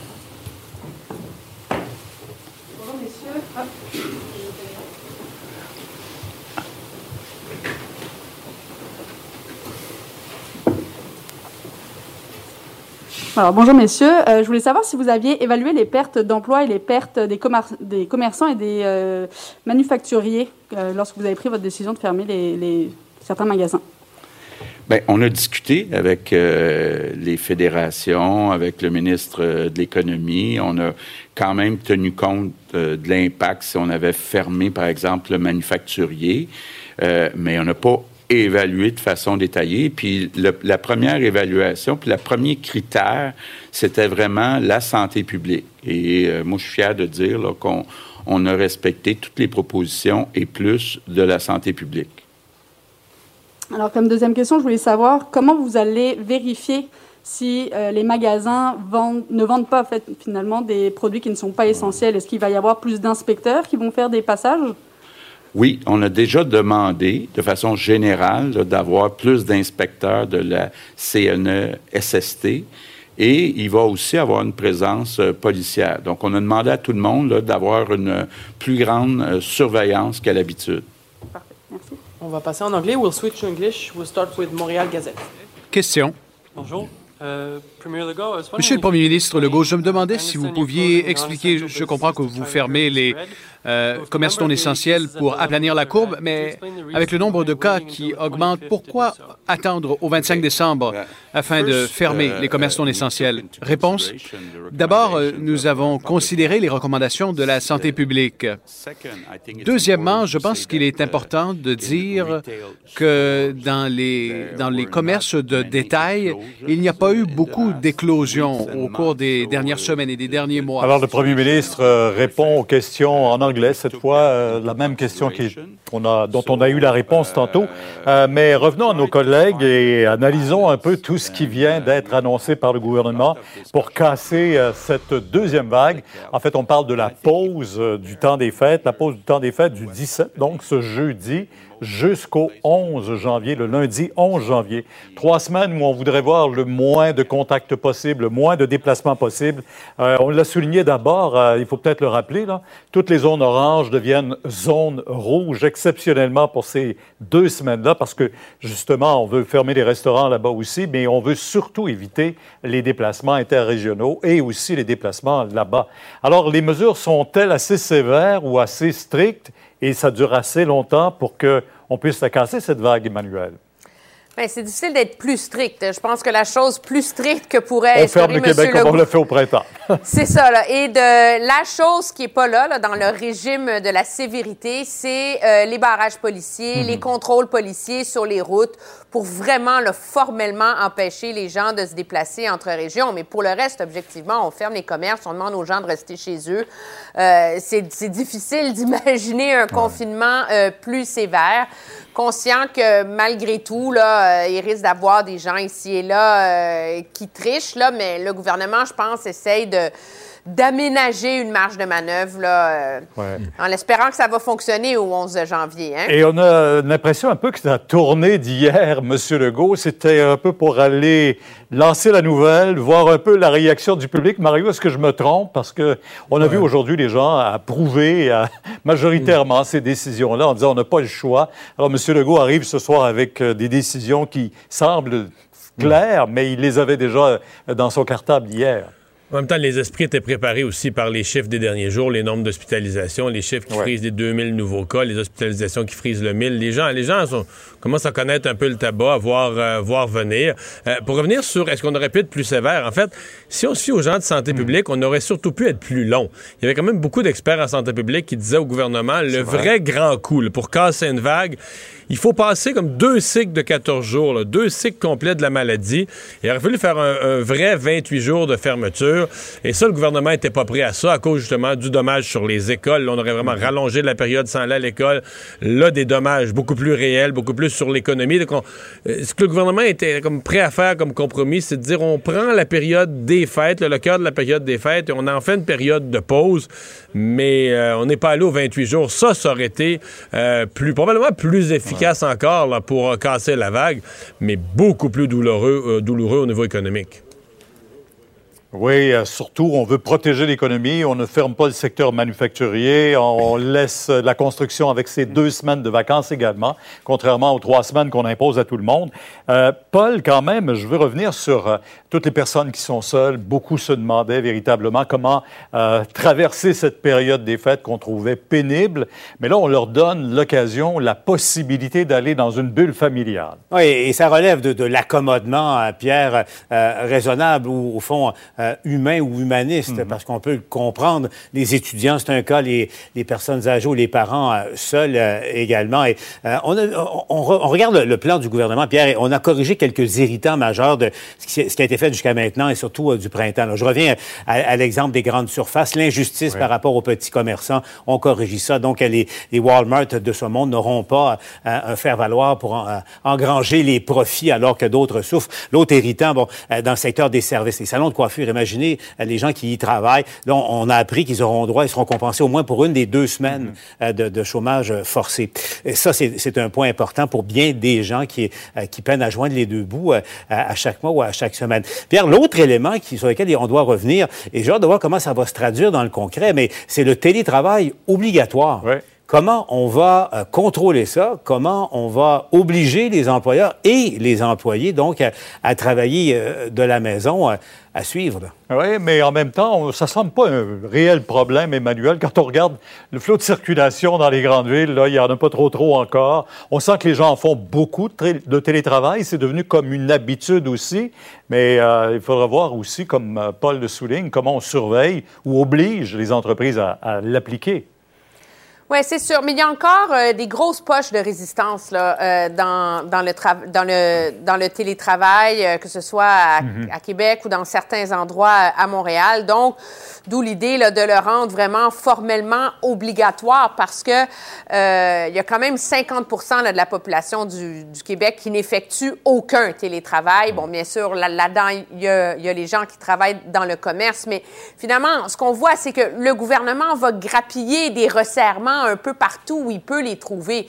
Dans la mesure où on ne ferme pas le manufacturier, qui est quand même un secteur où il y a beaucoup d'éclosions, les abattoirs, les usines, etc., mais on est allé donner un, un, tour de vis, je dirais, euh, un peu euh, partout, dans tous les secteurs qui sont euh, les plus à risque.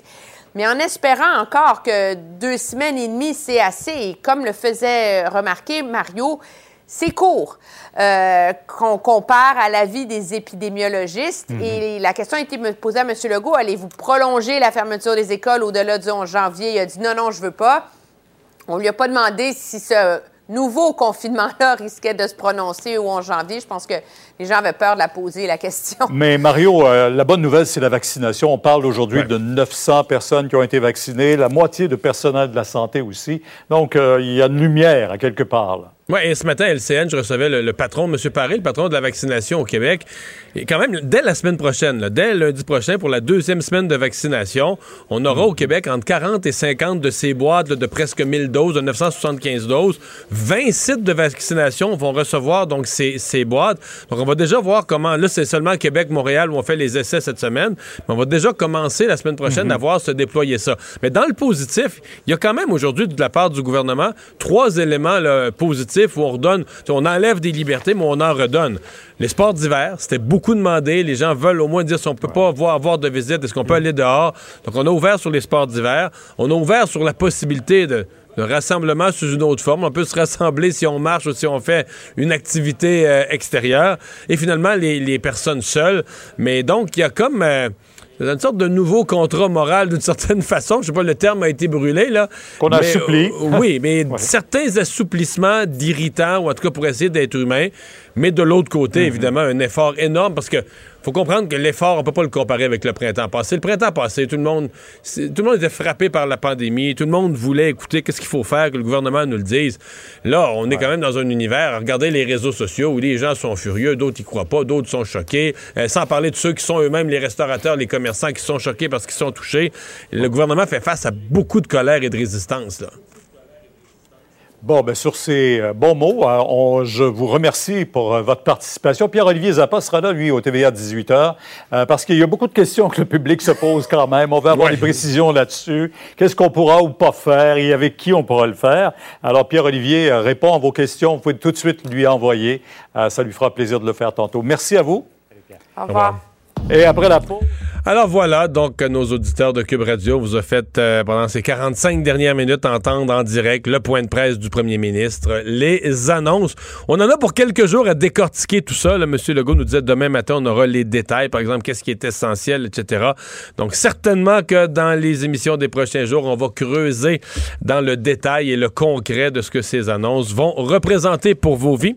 Euh, Sophie Durocher suit dans un instant. Moi, je vous dis à demain 15h30. Cube Radio.